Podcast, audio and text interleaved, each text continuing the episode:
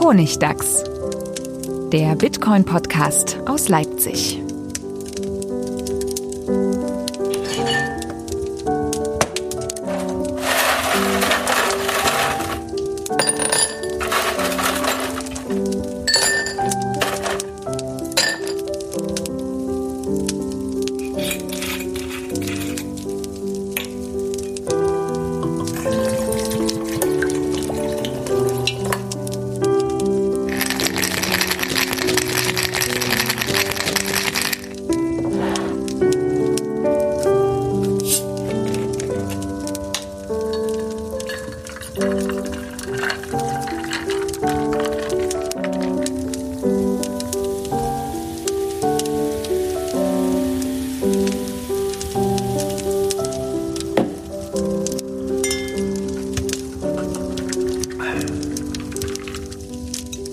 Willkommen zum Honigdachs, Folge 53. Endlich mal wieder nach langer Distanzzeit äh, sitzen wir mit genügend Abstand im selben Raum und ich weiß gar nicht, darf ich das jetzt eigentlich sagen oder kommen, werden wir dann geswattet hier? Äh, sind wir jetzt offiziell eine WG?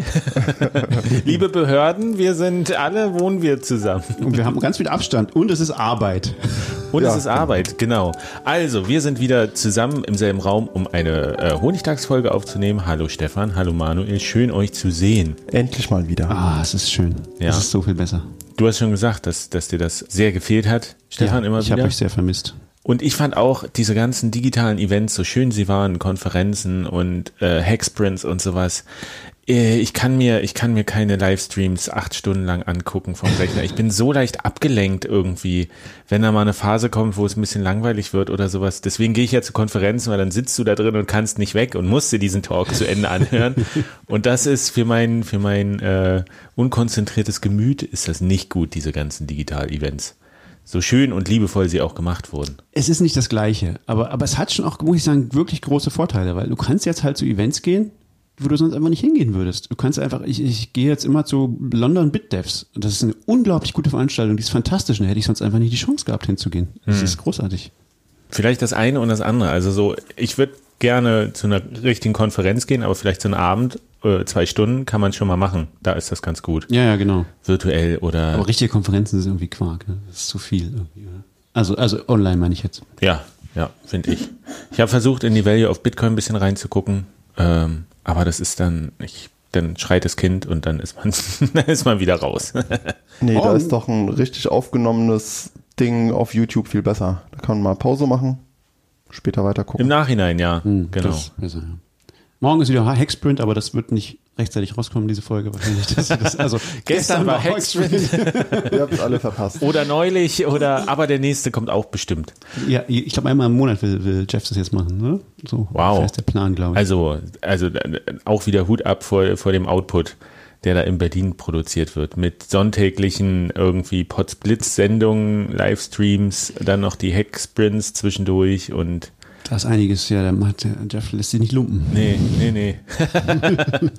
so, ähm, bevor wir mit unserem Thema von dieser Folge starten, müssen wir noch unsere Verlosung von letztem Mal auflösen. Oh ja. Und zwar hatten wir dieses Ratespiel gemacht. Äh, Trommelwirbel. Hast du einen Trommelwirbel auf deinem äh, äh, Dings-Soundgerät? Warte mal, nee, Trommelwirbel. Ich kann das hier nochmal abspielen. Oh, warte. Was ist das denn? Das ist, warte. Das ist die, erkennt das tatsächlich keiner? Das ist die Duffman-Musik. Bei den Simpsons, wenn Duffman ah, aufgetaucht ist, klar. dann kam immer das und das ist aus einem Lied von Yellow. Oh ja, das, so klingt's ja. Ist das eine so österreichische Band oder sowas? Oder eine deutsche oder österreichische? Ich oder Schweizer? Nicht. Schweizer kann sein, Schweizer, ja. Irgendwie Schweizer. so aus dem Das kann sein. Dach, ja. Ähm, Genau, also wir Verlosung, äh, das Ergebnis. yeah. Oh yeah. Äh, wir hatten ja gefragt, zu welcher Zeit Block 633.333 äh, kommen wird. Und er ist durch und es war am 6.6. um 10 Uhr. War es wirklich genau 10 Uhr, äh, der Timestamp? Ja. Unglaublich. Faszinierend. Perfekt, ja. Es ist, also muss manipuliert sein, auf jeden Fall. Auf jeden Fall, Eine andere Erklärung gibt's nicht. Äh, elf Einsendungen hatten wir und die nächste, die dran war, war der fünfte, sechste, einen Tag vorher, allerdings um 23 Uhr 21 und 21 Sekunden. Die, die, woher kamen die ganzen 21? Alle Leute hatten 21 in ihren Tipps, oder? War hattest du festgestellt, glaube ich auch. Ja, es war auf jeden Fall überproportional vertreten, weil Faszinierend, ja. die 21 so eine magische Zahl ist. Und wer ist der Gewinner? Haben wir Der- schon gesagt? Nein, der Gewinner ist Bavarian Ledger. Herzlichen Glückwunsch, Bavarian Ledger, zum großen, oh. großen, tollen Superpaket, äh, ähm, Goodie Bag. Genau, du musst mir am besten eine Mail schreiben an redaktion.coinspondent.de und dann schicke ich dir das Paket zu. Äh, genau. Was interessant ist tatsächlich, von den elf Einreichungen waren zehn zu früh. Die haben den Blog viel früher erwartet. Und eine, eigentlich so ein statistischer Ausreißer, die war so weit nach hinten gesetzt, dass sie so gesagt hat, taktisch glaube ich, ich, ich grase einfach alles ab, falls irgendwie äh, der doch ein bisschen später kommt. Aber es hat nicht gereicht. Aber es hat nicht gereicht, es war dann doch zu spät. Äh, was aber ja ganz interessant ist, weil die Hashrate tatsächlich ja auch runtergegangen ist. Nach dem, gewusst. Nach dem Halving. Die Zumindest für eine, für eine gewisse Zeit. angefangen. Mittlerweile ist sie wieder oben. Und dadurch die Blöcke natürlich ein bisschen langsamer kamen. Genau, aber die Todesspirale ist natürlich wieder mal nicht passiert. Ach, Schon wieder nicht. Bitcoin ist immer noch nicht tot. Die meine haben schon wieder aufgeholt und wieder aktiviert und äh, genau, es gibt auch die Theorie, habe ich neulich gehört, äh, warum das danach eingebrochen ist erstmal, dass scheinbar eine ganze Menge chinesische Miner irgendwie zum Jahres, zur Jahreszeit mäßig, weil irgendwie jetzt die Trockenzeit kommt oder die die Feuchtigkeitszeit oder irgendeine Zeit kommt jetzt, weiß ich nicht, ähm, ihre ganzen äh, au- ausgepackt haben, also eingepackt haben in, in Trucks und woanders hingefahren haben, in ein anderen, anderes Bundesland sozusagen in China, wo halt, was weiß ich, nicht mehr Hydro, sondern irgendwas anderes Power ist. Ähm, oder andersrum. Ähm, und natürlich haben die damit gewartet bis nach dem Halvening, weil dann, weil das wollten wir ja noch mitnehmen, sozusagen, die ganzen Ja. teuren Blocks. Und jetzt haben wir die billigeren Blocks, ja, jetzt ist eine gute Zeit, eine Pause zu machen und unsere ganzen Miner woanders hinzufahren. Und dann, und das hat halt eine Woche gedauert und seitdem äh, wird's wieder mehr. Ist eine Theorie. We- Wegen dem Klima, weil quasi zu heiß oder wegen den Stromkosten? Ich glaube, weil, weil wegen den Stromkosten, weil irgendwie es, äh, in, äh, in bestimmten Zeiten gibt's halt ganz viel Wasserkraft im Sichuan, glaube ich, oder so, weil aber nur in der Regenzeit oder so. Und wenn halt, aber wenn es trocken ist, dann ist da nicht so viel Wasserkraft und dann ist es besser, die Kohlekraftwerke äh, in Xinjiang zu nehmen oder was auch immer. Also so, Erstaunlich, dass es dann billiger ist, die Hardware zu transportieren, als den Strom rüberzuleiten. das finde ich jetzt nicht so erstaunlich. Stromleitungen legen ist ja schon ziemlich krasses Projekt und so ein paar Trucks irgendwo hinzufahren Ja. ist jetzt nicht so. Das stimmt, wenn das nicht komplett eh erschlossen ist. Ich habe da eine naive Vorstellung wahrscheinlich von so, dass das ganze Land ein riesiges Stromnetz ist. Das wird schon sein, aber du, aber du kannst ja nicht einfach den Strom von jemandem kaufen, glaube ich, der, der nicht äh, vor Ort ist. Also die, Ja, die ich, haben ja, ich kaufe ja hier auch den Strom von einem Anbieter, der irgendwo anders sitzt. ja, ja, das ist richtig, aber, aber das, also das, das geht ja nur, weil, weil du eigentlich den Strom ja von jemand anders kriegst, sozusagen. Ja, weil das getauscht das wird. wird sozusagen getauscht, genau. Und, aber, und für meiner ist ja schon wichtig, die kaufen ja, haben ja so krasse Deals im, im Megawatt-Bereich, so mit, mit einzelnen äh, Stromerzeugern und die, wenn die halt keinen mehr haben, dann haben die keinen mehr, glaube ich. Dann können sie nicht einfach sagen, naja, für den, für die einen Cent pro Kilowattstunde kriegst du jetzt auch einfach dann anderen Strom von jemand anderem, den bezahlen wir dir dann schon. Das, so läuft das dann, glaube ich, nicht. Ja. Wir wollen jetzt nicht unendlich ins, ins Mining-Thema einsteigen. Richtig. Äh, Ich kann nur noch mal verweisen. Es ist jetzt ein sehr interessanter Artikel aufgetaucht Ah ja, habe ich noch nicht von Leo, Leo. Sang. äh, Leo Sang ist das. von Annika Research. Und der hat ein ganz interessant, also wirklich, äh, wir beschäftigen uns ja nicht viel mit Mining hier, aber der hat das mal ein bisschen aufgeschlüsselt und er hat gesagt, der heißt irgendwie auch Mining Three Body Problem. Äh, Bitcoin Minings äh, Three Body Problem nach dem berühmten Buch. Er sagt, es gibt eigentlich drei Zyklen, äh, nach denen so ein Miner vorgehen muss. Das ist zum einen hast du hast du den den Bitcoin-Zyklus, was wir auch letztes Mal ja unsere Folge hatten. Alle vier Jahre halbiert sich der Reward. Das musst du irgendwie in deine Kalkulation einplanen. Dann hast du so ein äh, den Zyklus, wie neue Hardware auf den Markt kommt, wann sind, ist deine Technologie überholt, wann musst du wieder Investitionen machen und dann hast du eben noch das Klima als Effekt, äh, vor allen Dingen in China, dass du sagst, jetzt ist gerade viel Strom, günstiger Strom da, äh, den kann ich gerade nutzen. Und das fällt natürlich nie alles zusammen. Das sind so drei Variablen, die immer, also unglaublich kompliziert. Wenn du profitabel meinen willst, das ist echt eine Wissenschaft für sich, wenn du diese, Oder diese Glücksspiel halt. Ne? ja, aber ich meine, du kannst es ja einigermaßen sehen. Ich meine, der der Block Reward, dass der sich halbiert, das ist ja fix, das kannst du ja vorausberechnen. Aber der Bitcoin-Preis nicht. Das ist halt auch sowas, was dann daran irgendwie hängt, oft, Ja. den, aber nicht so klar vorhersagbar sa- sagbar ist und so. Ja, es ist schon, Und natürlich noch die Difficulty als vierter. Faktor. ja, genau. Die, die, genau. Es ist ja Also es sind noch sehr viel mehr Faktoren, aber komplex, so. ja. Ich meine, du hast ja auch mit der Krise, wenn alle anderen keinen Strom mehr abnehmen, weil die Fabriken geschlossen sind, wird der Strom auch günstiger, wenn der weg muss. Oder kann sein. so viele Faktoren. Real life. So, was haben wir? Wir haben es abgearbeitet, die zwei Punkte. Jetzt können wir Jetzt- zu unserem Eig Nee, Nee, warte nee, mal. nee, nee, nee. Wir haben Äh, gesagt, warte, ich wollte noch teasen. Wir haben was verlost, das habe ich vergessen. Sorry, wir haben was verlost und wenn ihr es schafft, bis zum Ende dieser Folge dran zu bleiben, es gibt wieder was zu gewinnen. Ja, ganz, ganz teure Preise.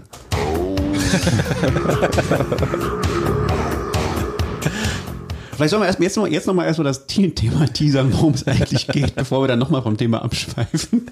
Genau. Und zwar, du hast es schon gesagt, Bitcoin ist nicht tot. Bitcoin ist nämlich nicht tot zu kriegen. Das haben wir ja mittlerweile gelernt. Also einigermaßen. Es wird möglicherweise sogar uns alle überleben. Das ist der Punkt. Das ist, das könnte sogar sehr wahrscheinlich sein. Und was passiert eigentlich dann? Du, Stefan, hast unser Dokument so schön benannt. Bitcoin und die ungewisse Zukunft in Klammern tot. also was? Tod und Verderben. Tod und Verderben. Was passiert, wenn man jetzt die ganze Zeit auf seinem Bitcoin sitzt und wartet, dass der 100.000 Euro erreicht, um ihn dann zu verkaufen und man erlebt es aber selber nicht mehr? Weil man zum Beispiel einfach hier aus, aus dem Haus geht und vom Bus erwischt wird oder so. Oder Blitz erschlagen. Blitz erschlagen. Oder weil, weil man fliehen muss aus seinem Land. Oder weil man, weil die Ap- Apokalypse passiert, Zombie-Apokalypse oder gar Corona oder Pest, Inflation, alles Mögliche könnte ja passieren, warum man nicht, also in der realen Welt und mit, also insbesondere auch, man könnte selber halt sterben. Das ist jetzt so das bisschen der Fokus und wie kann, kann man dann sicherstellen, dass wer auch immer man möchte, der, der noch seine Bitcoins kriegt, dieser seine Bitcoins kriegt. Dass sie nicht die Spende an das Netzwerk sind. Äh, Genau, das ist die einfachste Variante. Gehen.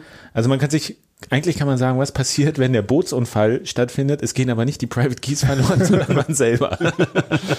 was passiert? Wie kann man äh, dafür sorgen, dass diese Bitcoins nicht verloren sind, sondern dass die dann vielleicht eben in ein offizielles Erbe irgendwie übergehen oder dass jemand anderes darauf Zugriff hat äh, und dass man das einigermaßen sicher machen kann. Also ein, sehr praktisches Thema eigentlich, weil es kann jeden von uns jederzeit treffen, theoretisch. Und es Naja. wird sogar jeden von uns irgendwann treffen. Man könnte natürlich sagen, naja, wenn ich äh, hops gegangen bin, dann ist mir eh egal. Aber es könnte ja noch schlimmer sein. Man hat irgendwie Gedächtnisverlust und man lebt aber noch. Oh ja, das kann auch sein. Es kann sogar so sein, man, man hat Gedächtnisverlust oder, oder liegt, und man ist, sagen wir mal, immer im Koma. Kann ja passieren.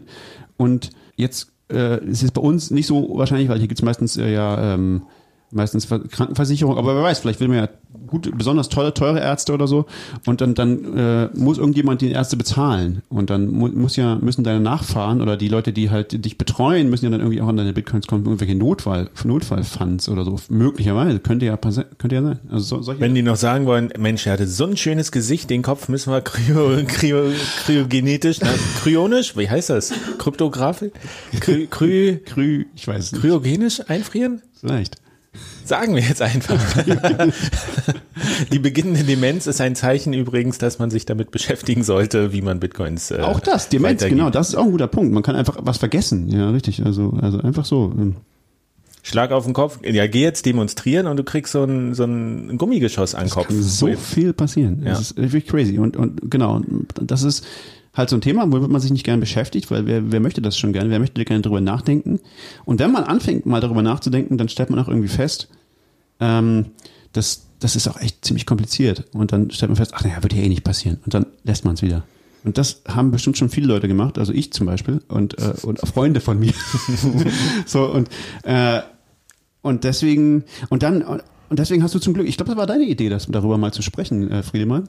Genau. Und- das war so, als, so, als ach, Corona lass noch so hoch war und wir alle dachten, ist, werden, ist jetzt hier diese Krankheit die große Lotterie, die einfach ein Zehntel der Bevölkerung auslöscht, dann wäre es ja jetzt mal an der Zeit, sich über, über Bitcoin und Tod zu beschäftigen. Was dann aber interessant war, ist, es gibt tatsächlich erstaunlich viel Material dazu schon. Genau, also mir mir ging es erstmal so, ich, du hast dieses Thema vorgeschlagen und ich dachte, ja, da, da können wir ja mal drüber reden. Und dann dachte ich so, Moment, wieso können wir denn darüber reden? Wir haben doch gar keine Ahnung davon. So, also, weil, weil ich habe auch schon ab und zu mal darüber an, an sowas gedacht und habe mir gedacht, so, aber wie alle so, ja, wird ja eh nicht passieren und, ja, und äh, eigentlich ist es auch ziemlich kompliziert und hm, ich habe, wie macht man das am besten? Ach, das ist jetzt schon, also so richtig drüber nachgedacht hatte ich noch nie. Und dann habe ich angefangen, mich damit zu beschäftigen und es gibt tatsächlich inzwischen doch äh, drei Bücher dazu zumindest zu dem Thema. Zwei Deutsch, eins Englisch. Mindestens. Vielleicht gibt's mehr, Vielleicht aber gibt's das mehr, aber das sind die, die wir rausgefunden haben. Und Das, das verblüfft mich immer wieder. Zu irgendwelchen Nischenthemen, in, im Nischenthema gibt's dann mehrere Bücher auf Papier, nicht nur irgendwelche PDFs. Ja, genau. Und, und das ist auch gut, weil das ist tatsächlich ein sehr, sehr komplexes Thema. Also da, da, man kann sich da wirklich sehr viel Gedanken machen und man sollte das auch machen. Ähm, Glaube ich. Und du bist da total tief eingestiegen. Du hast alle drei Bücher hast du gelesen. gelesen. Und die sind lang und technisch anspruchsvoll teilweise, obwohl sie es Ja, nicht unbedingt es- sein wollen. Das geht. Aber das, das geht. Die sind nicht so schlimm. Genau. Aber, aber ja, aber das, das, das ist damit nicht gegessen. Also das Thema ist tatsächlich spannend und, und groß und wir können Aber vorneweg schon mal, hast du jetzt, nachdem du diese drei Bücher gelesen hast, hast du das Gefühl, du hast jetzt den Plan und Durchblick und weißt, wie du es machen müsstest? Nee, ehrlich gesagt nicht. aber so, und das war die Folge. Okay. Nee, aber, aber ich, ich weiß, ich habe angefangen damit. äh, Ah. mich damit zu beschäftigen. Also ich habe so, genau, da kommen wir nämlich gleich dazu, weil das Wichtigste ist erstmal anzufangen. Das ist das Allerwichtigste, weil ähm, ein schlechter Plan ist besser als keiner. Weil kein Plan heißt einfach, es ist ganz sicher, wenn du stirbst, sind deine Bitcoins gehören allen Bitcoinern und sonst niemanden. Das, mehr, was anderes wird nicht passieren. Das ist ganz klar. Und das heißt, ein schlechter Plan ist besser als keiner. Also die erste, der erste Punkt ist erstmal einen schlechten Plan zu machen. Also einen irgendwie irgendwas aufzuschreiben, irgendwas zu machen. Und das machen wir gleich. Aber vorher nochmal noch mal off-topic. Ah ja, ist die Tatsache. Wir müssen einen kurzen Exkurs, der ist aber auch wichtig. Genau, sehr wichtig. Äh, nämlich äh, eure Bitcoins sind bedroht. Unser Lieblingsthema Wallets.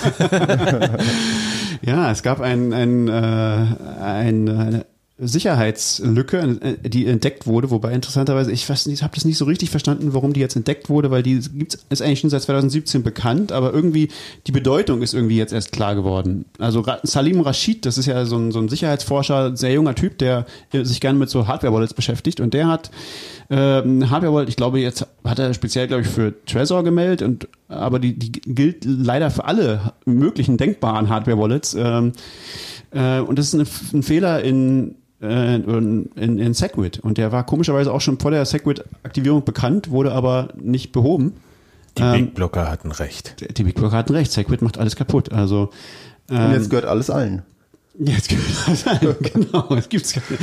Nee, es ist eine ziemlich äh, es ist auch, auf, vielleicht ist das, also auf, auf den ersten Blick denkt man, es ist ein ziemlich dummer Angriff. Also der Angriff ist nämlich irgendwie so, du kannst, ähm, also es geht, das Szenario ist, es ist nicht so ganz einfach, das, jemanden damit reinzulegen. Es ist so, nehmen wir an, jemand, ein Angreifer kontrolliert deinen Computer, aber nicht deine Hardware-Wallet. Dazu sind die Hardware-Wallets da. Das ist die Hardware Davon geht man aus, ja. Genau. Aber er kann, dein Computer kann er machen, was er will damit, ja. Dafür sind die Hardware-Wallets da, dass die das eigentlich dann trotzdem funktionieren. Und jetzt, was aber passieren kann mit, ähm, äh, seit Segwit ist, ähm, wenn der, der Computer sagt, okay, mach doch mal bitte hier diese, ähm, diese Transaktion und dann sagt die Hardware-Wallet, ja, mh, was soll ich denn für für äh, UTXOs ausgeben, also für, für Bitcoins und wo sollen die hingehen und so und dann müsst du das alles bestätigen auf der Hardware-Wallet. Ne? Das, so macht das, so funktioniert das ja schon immer. Und seit äh, und früher war es halt so, dass ähm, du in, die, die Software quasi in die Hardware-Wallet die, die ganzen äh, vorherigen Transaktionen, also die, die Bitcoins, die da reingehen, sozusagen komplett reinschieben musste in die Hardware-Wallet. Und das war schon immer, das war ziemlich doof für die Hardware-Wallet, weil dann, das sind, könnten, potenziell kann sowas in sehr viel Daten sein. So eine Transaktion kann sehr groß werden und dann Kann auch mehrere MB groß werden, wenn, Genau. man, wenn man will. und dann muss diese Hardware-Wallet das alles irgendwie reinziehen und vielleicht hat die gar nicht so viel Speicher, um das Ding äh, äh, zu parsen und so. Das kann alles problematisch sein. Deswegen hat, hat, dachte man bei Segwit, ah, machen wir mal was Cleveres und ähm, äh, signieren irgendwie nur äh, signieren irgendwie die wichtigen Sachen mit, sodass die Hardware-Wallet das gar nicht alles gar nicht genau wissen muss. Leider äh, gibt es ein Seitenproblem sozusagen dabei, nämlich man gibt der Hardware-Wallet die ganzen, also die muss die, die ganzen Outputs, äh, also die Inputs zu der neuen Transaktion, die Outputs, die alten Outputs, einzeln signieren. Und was du jetzt machen kannst, ist, du machst eine Transaktion und äh, du hast meinetwegen zwei Outputs, die willst du ausgeben. Ja? Und die, die Software lügt die Hardware-Wallet an, wie viel die Dinger wert sind, die Outputs, also die, die Werte sozusagen. Das, das weiß die ja Wie nicht. viele Die- Bitcoins da drauf Wie viele sind. Bitcoins da drauf sind auf den. Und du hast zwei Outputs zum Beispiel und das eine ist mal wegen 15 Bitcoins wert, das andere 10. Und die macht eine Transaktion und sagt, ich möchte gerne ähm, 16 Bitcoin ausgeben. Und dann macht sie erstmal eine Transaktion, da wird dir das erste komplett ausgegeben und das zweite sagst du, da will ich nur einen Bitcoin von ausgeben und dann signierst du das und dann sagt die Software dir, ah, es gab irgendeinen Fehler, es ist irgendein, irgendein Problem passiert, ja, und äh, broadcastet diese Transaktion nicht und man sagt, mach doch nochmal. Und dann machst du, machst du nochmal das gleiche, du willst 16 Bitcoin ausgeben. Diesmal gibst du aber den zweiten äh, UTXO komplett aus und von dem ersten nur fünf äh, oder sechs. Und die, ähm, die Hardware-Wallet hat sich nicht gemerkt, dass es, dass, es, dass, dass es schon mal sowas signiert hat, sozusagen. Und die hat jetzt in diesen beiden Transaktionen, hat sie beide, beide Inputs getrennt voneinander signiert. Und jetzt kann diese böse Software aus diesen beiden Signaturen eine neue Transaktion zusammenbauen, in der beide aus Sachen ausgegeben werden. Also die Outputs werden ja immer ganz ausgegeben. Aber du kannst jetzt eine machen, die sozusagen den Rest, der übrig bleibt, verbrennt. Also nicht verbrennt, sondern, sondern den, den Minern gibt, als, als, als ein Riesenvieh. Du kannst ein Riesenvieh erzeugen. Eine Riesengebühr. Also von den 15 von der einen Seite und von den 10 von der anderen Seite. Äh, Du hast zwei UTXOs. Genau, du gibst die 15 beide komplett 10. aus. Und einmal ist sie so gebaut, dass einmal die kompletten 10 und dann noch 6 von den 15 verbraucht werden. Und einmal ist die Transaktion so gebaut, dass die 15 ausgegeben werden von einem und einmal einer von dem anderen. Und weil du diese beiden signierten Transaktionen hast, daraus kannst du das bauen. Daraus kannst du eine bauen, die auch nur 16 Bitcoin ausgibt, Ja, sozusagen, aber alle- den Rest verbrennt. Ja. Ähm, und das natürlich freuen sich die Miner, kannst du jetzt sagen, und hat man wahrscheinlich vorher gedacht, naja, ist ja nicht so schlimm, weil müsste man ja auch einen Block meinen, ist ja kompliziert und so. Das wär- Warum sollte das jemand machen? Und es gewinnt ja auch, also ein normaler Angreifer gewinnt ja eben nichts Genau. dadurch. Der Aber was auch du natürlich nicht machen kannst als Anweise- äh, Angreifer, ist, du behältst diese, diese äh, Transaktion und Hm. dann schreibst du, schreibst du demjenigen einen Brief und sagst, hm, ich könnte jetzt dein Geld verbrennen, aber wenn du mir die Hälfte davon abgibst, dann mache ich es nicht. Er könnte natürlich auch äh, die Transaktion behalten und selbst meinen, egal wie lange es dauert. Das kann er auch machen. Also genau, das, das kann er auch machen. Also wenn er irgendwie Mining Power hat oder mit Miner zusammenarbeitet oder so. Also es, es ist schon ein relativ abgefahrener äh, Angriff. Also der ist jetzt nicht furchtbar gefährlich, aber ähm, ist schon denkbar, dass man das irgendwie benutzt. Und das Problem ist halt, das ist halt ein Bug in Segwit. Das kann man nicht so richtig fixen. Also man, man kann ihn fixen, indem man sozusagen das gleiche macht wie bei dem bei, bei wie bei Pre-Segwit, also indem man sozusagen das, was man beheben wollte, man, dass die die die die Hardware-Wallets die ganzen alten Inputs kriegen komplett. Aber das kann ganz viele Software gar nicht. Zum Beispiel BTC Pay weiß irgendwie oft gar nicht, woher äh, diese alten Outputs kennt es gar nicht. Deswegen sagen die, die können das nicht fixen. Ähm, und Trezor zum Beispiel hat jetzt irgendwie so einen so einen- so einen Fix gemacht, damit das nicht mehr funktioniert, äh, nicht mehr nicht mehr passiert. Aber bestimmte Software, die die mit Trezor zusammenarbeitet, geht jetzt halt nicht mehr. Zum Beispiel BTC Pay oder äh, was ist das andere? gewesen? Casa. Casa. Und die sagen, das ist unglaublich schwer für uns, das zu fixen, weil diese Daten haben wir gar nicht. Ähm, diese, diese kompletten UTXOs. Und es trifft halt im Prinzip jede Hardware-Wallet. Also das ist, ist das Problem hat jede Hardware-Wallet jetzt. Also ähm, Auch wenn du keine Segwit-Adresse benutzt? dann nicht. Ähm, dann nicht. Aber dann kann es halt, also genau, das, genau, wenn du keine Segwit-Adresse benutzt, kann das, kann, kann das nicht passieren eigentlich. Äh, dann muss, funktioniert dann BTC Pay mit? das weiß ich nicht, äh, ob BCP mit, äh, mit Pre-Segwit-Adressen geht. Das weiß ich nicht. Kann sein. Also es gibt, es ist, es ist relativ leicht als User diesen, dieses, dieses Problem zu vermeiden, wenn man einfach, wenn, wenn, wenn, eine, es kann ja nur passieren, wenn du eine Transaktion signierst und dann sagt dir die Software, äh, Error. Ja, Mach mal nochmal. Aber was machst du dann in der Situation? Wenn du gerade bezahlen willst. Dann Oder musst. Äh, schmeißt du deinen Rechner weg. Oh, der ist jetzt komprimiert. Oder auch nicht. dann solltest du nicht noch eine Transaktion mit diesem UTXO signieren. Ähm, ja, oder zu, Oder ja, eine andere, aber eine auf jeden andere Fall- Software nehmen? Dass man dann sagt, also du hast zum Beispiel, bist auf der Trezor-Seite. nee, oder dann solltest du tatsächlich deinen Rechner wahrscheinlich verbrennen. Oh, ich weiß, was du machen könntest. Du könntest eine andere ähm, Adresse nehmen, wo du hinschickst. Ja, das kannst du machen, zum Beispiel. Dann sollte das nicht mehr äh, beides signierfähig sein. das sollte gehen, genau. Und wenn dann Beispiel. wieder ein Fehler kommt, dann weißt du, du dann kannst weißt du, es der Computer, den solltest du mal, dann solltest du einen anderen Computer benutzen. genau, also das, Dann solltest du mal dein äh, Backup testen. ja, sowas, solche Dinge, genau. Also das, und nicht auf diesem, das Backup nicht auf diesem Computer testen, sondern auf einem Nee. Offline-Computer. Erstmal Also. platt machen. Ja, also es ist eine, eine sehr hässliche irgendwie Sache. Irgendwie. Es ist nicht so leicht zu beheben. Äh, übrigens, äh, Taproot fixes es. also in Taproot ist das genau dieses, dieser Fall bedacht worden. Und das, also wenn man Taproot-Adressen benutzt, falls die jemals funktionieren werden, dann geht das nicht mehr. Und mit alten Transaktionen, mit alten Transaktionen geht das, also alten äh, Pre-Segwit-Dingen ist das Problem auch nicht da, aber da hast du halt, ist das Problem nicht gelöst, weshalb das überhaupt gemacht wurde, sozusagen. Das, da, da muss die Hardware-Wallet diese ganzen Daten kriegen und das äh, macht halt unglaublich viele Schwierigkeiten für, für die Software und für die Hardware-Wallet. Und da reicht es ja auch von einer Segwit-Adresse an eine alte Adresse zu schicken. Oder? Nee. Oder musst du die, deine Funds auch auf alten Adressen liegen oder, haben? Warte mal, oder, warte mal. Das ist eine gute Frage. So könnte man es auch umgehen. Wenn du eine alte Adresse schickst, äh, weiß Aber ich jetzt nicht. Ich bin mir auch gar nicht sicher, ob die neueren Modelle von Hardware-Wallets überhaupt noch alte Adressen unterstützen. Oder ob die Die, hat- die, ja, die Hardware-Wallet aufmachen. bei auf der jeden Bitbox zum Fall. Achso, Beispiel. bei Bitbox weiß ich nicht. Also Ledger und Trezor, die machen das, aber bei Bitbox bin ich mir nicht sicher. Aber da hast du zum Beispiel den Vorteil, dass du das ja auch mit dem Handy bedienen kannst. Das heißt, wenn du eine, äh, eine Fehlermeldung auf dem Computer hast bei der Software, kannst du sagen, okay, ich äh, stöpsel das jetzt ans Handy Mhm. und mache diese Transaktion. Ja, Ha, es ist wirklich knifflig. genau. Es ist tatsächlich ein komisches Ding. Also ich finde es vor allem so seltsam, dass, wie gesagt, es gibt einen, einen, einen, äh, Post auf der Mailingliste von 2017, wo dieser Angriff beschrieben wird, im Prinzip. Mit der Erpresserfunktion? Nee, ich glaube nicht mit dieser das ist, Erpresserfunktion. das ist vielleicht der Punkt, dass man gesagt hat, so, wa- warum kann das überhaupt als Hebel benutzt werden? Also ich habe das auch gelesen, aber so nur überflogen, jetzt nicht mit den technischen Details. Es klang, als wäre das zum ersten Mal diese Erkenntnis, dass man gesagt hat, ja, es gibt eigentlich als Angreifer, kannst halt die, die auf einer sozialen Ebene dann den Angriff starten. Hm, Vielleicht ist das irgendwie, ja, es ist irgendwie komisch, dass es noch nie so richtig aufgefallen ist vorher. Also es eigentlich das ist auf jeden Fall irgendwie ein blöder Bug, weil wir wollen ja die User gar nicht nötigen, mit den UTXO zu hantieren. Die sollen gar nicht überlegen, ob die jetzt einen neuen UTXO haben oder ob der alte schon mal signiert wurde oder wie viel da jetzt genau drauf ist. Die sollen gar nichts mit UTXO, die nicht mal wissen, was das ist. Ja, eben. Das ist ja hier schon me mega nerdig, wenn wir darüber sprechen, weil für die Leute existieren nur Bitcoins und keine UTXOs. Aber das ist natürlich fürs Verständnis auch, auf welcher Stelle oder die Entwicklung gerade ist, ist das natürlich interessant. Also ich sehe schon, wir machen irgendwann mal wieder eine Wallet-Folge. ja, also, da sollten wir auf jeden Fall dranbleiben. Na, dann lasst uns mal jetzt.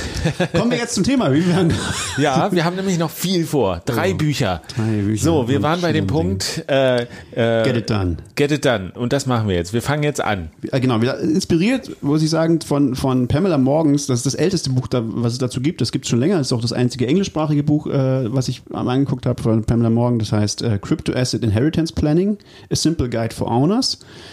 Ähm, und von diesem Buch äh, in- inspiriert, sagt das erste Get It Done. Das ist irgendwie so das zweite Kapitel in dem Buch und ähm, äh, das erste ist irgendwie, warum man das machen sollte. Da gehen wir jetzt mal von aus, dass wir überzeugt sind, wir wollen unser Zeug auch vererben. Ähm, aber wenn nicht, wenn wir davon überzeugt sind, was machen wir dann? Ähm, okay, erster wichtiger Punkt ist, wir brauchen einen Aufbewahrungsort für den Plan. Also ne, der Plan ist das, wo wir unseren Leuten mit, unseren, unseren Erben mitteilen, ähm, wo das Zeug ist.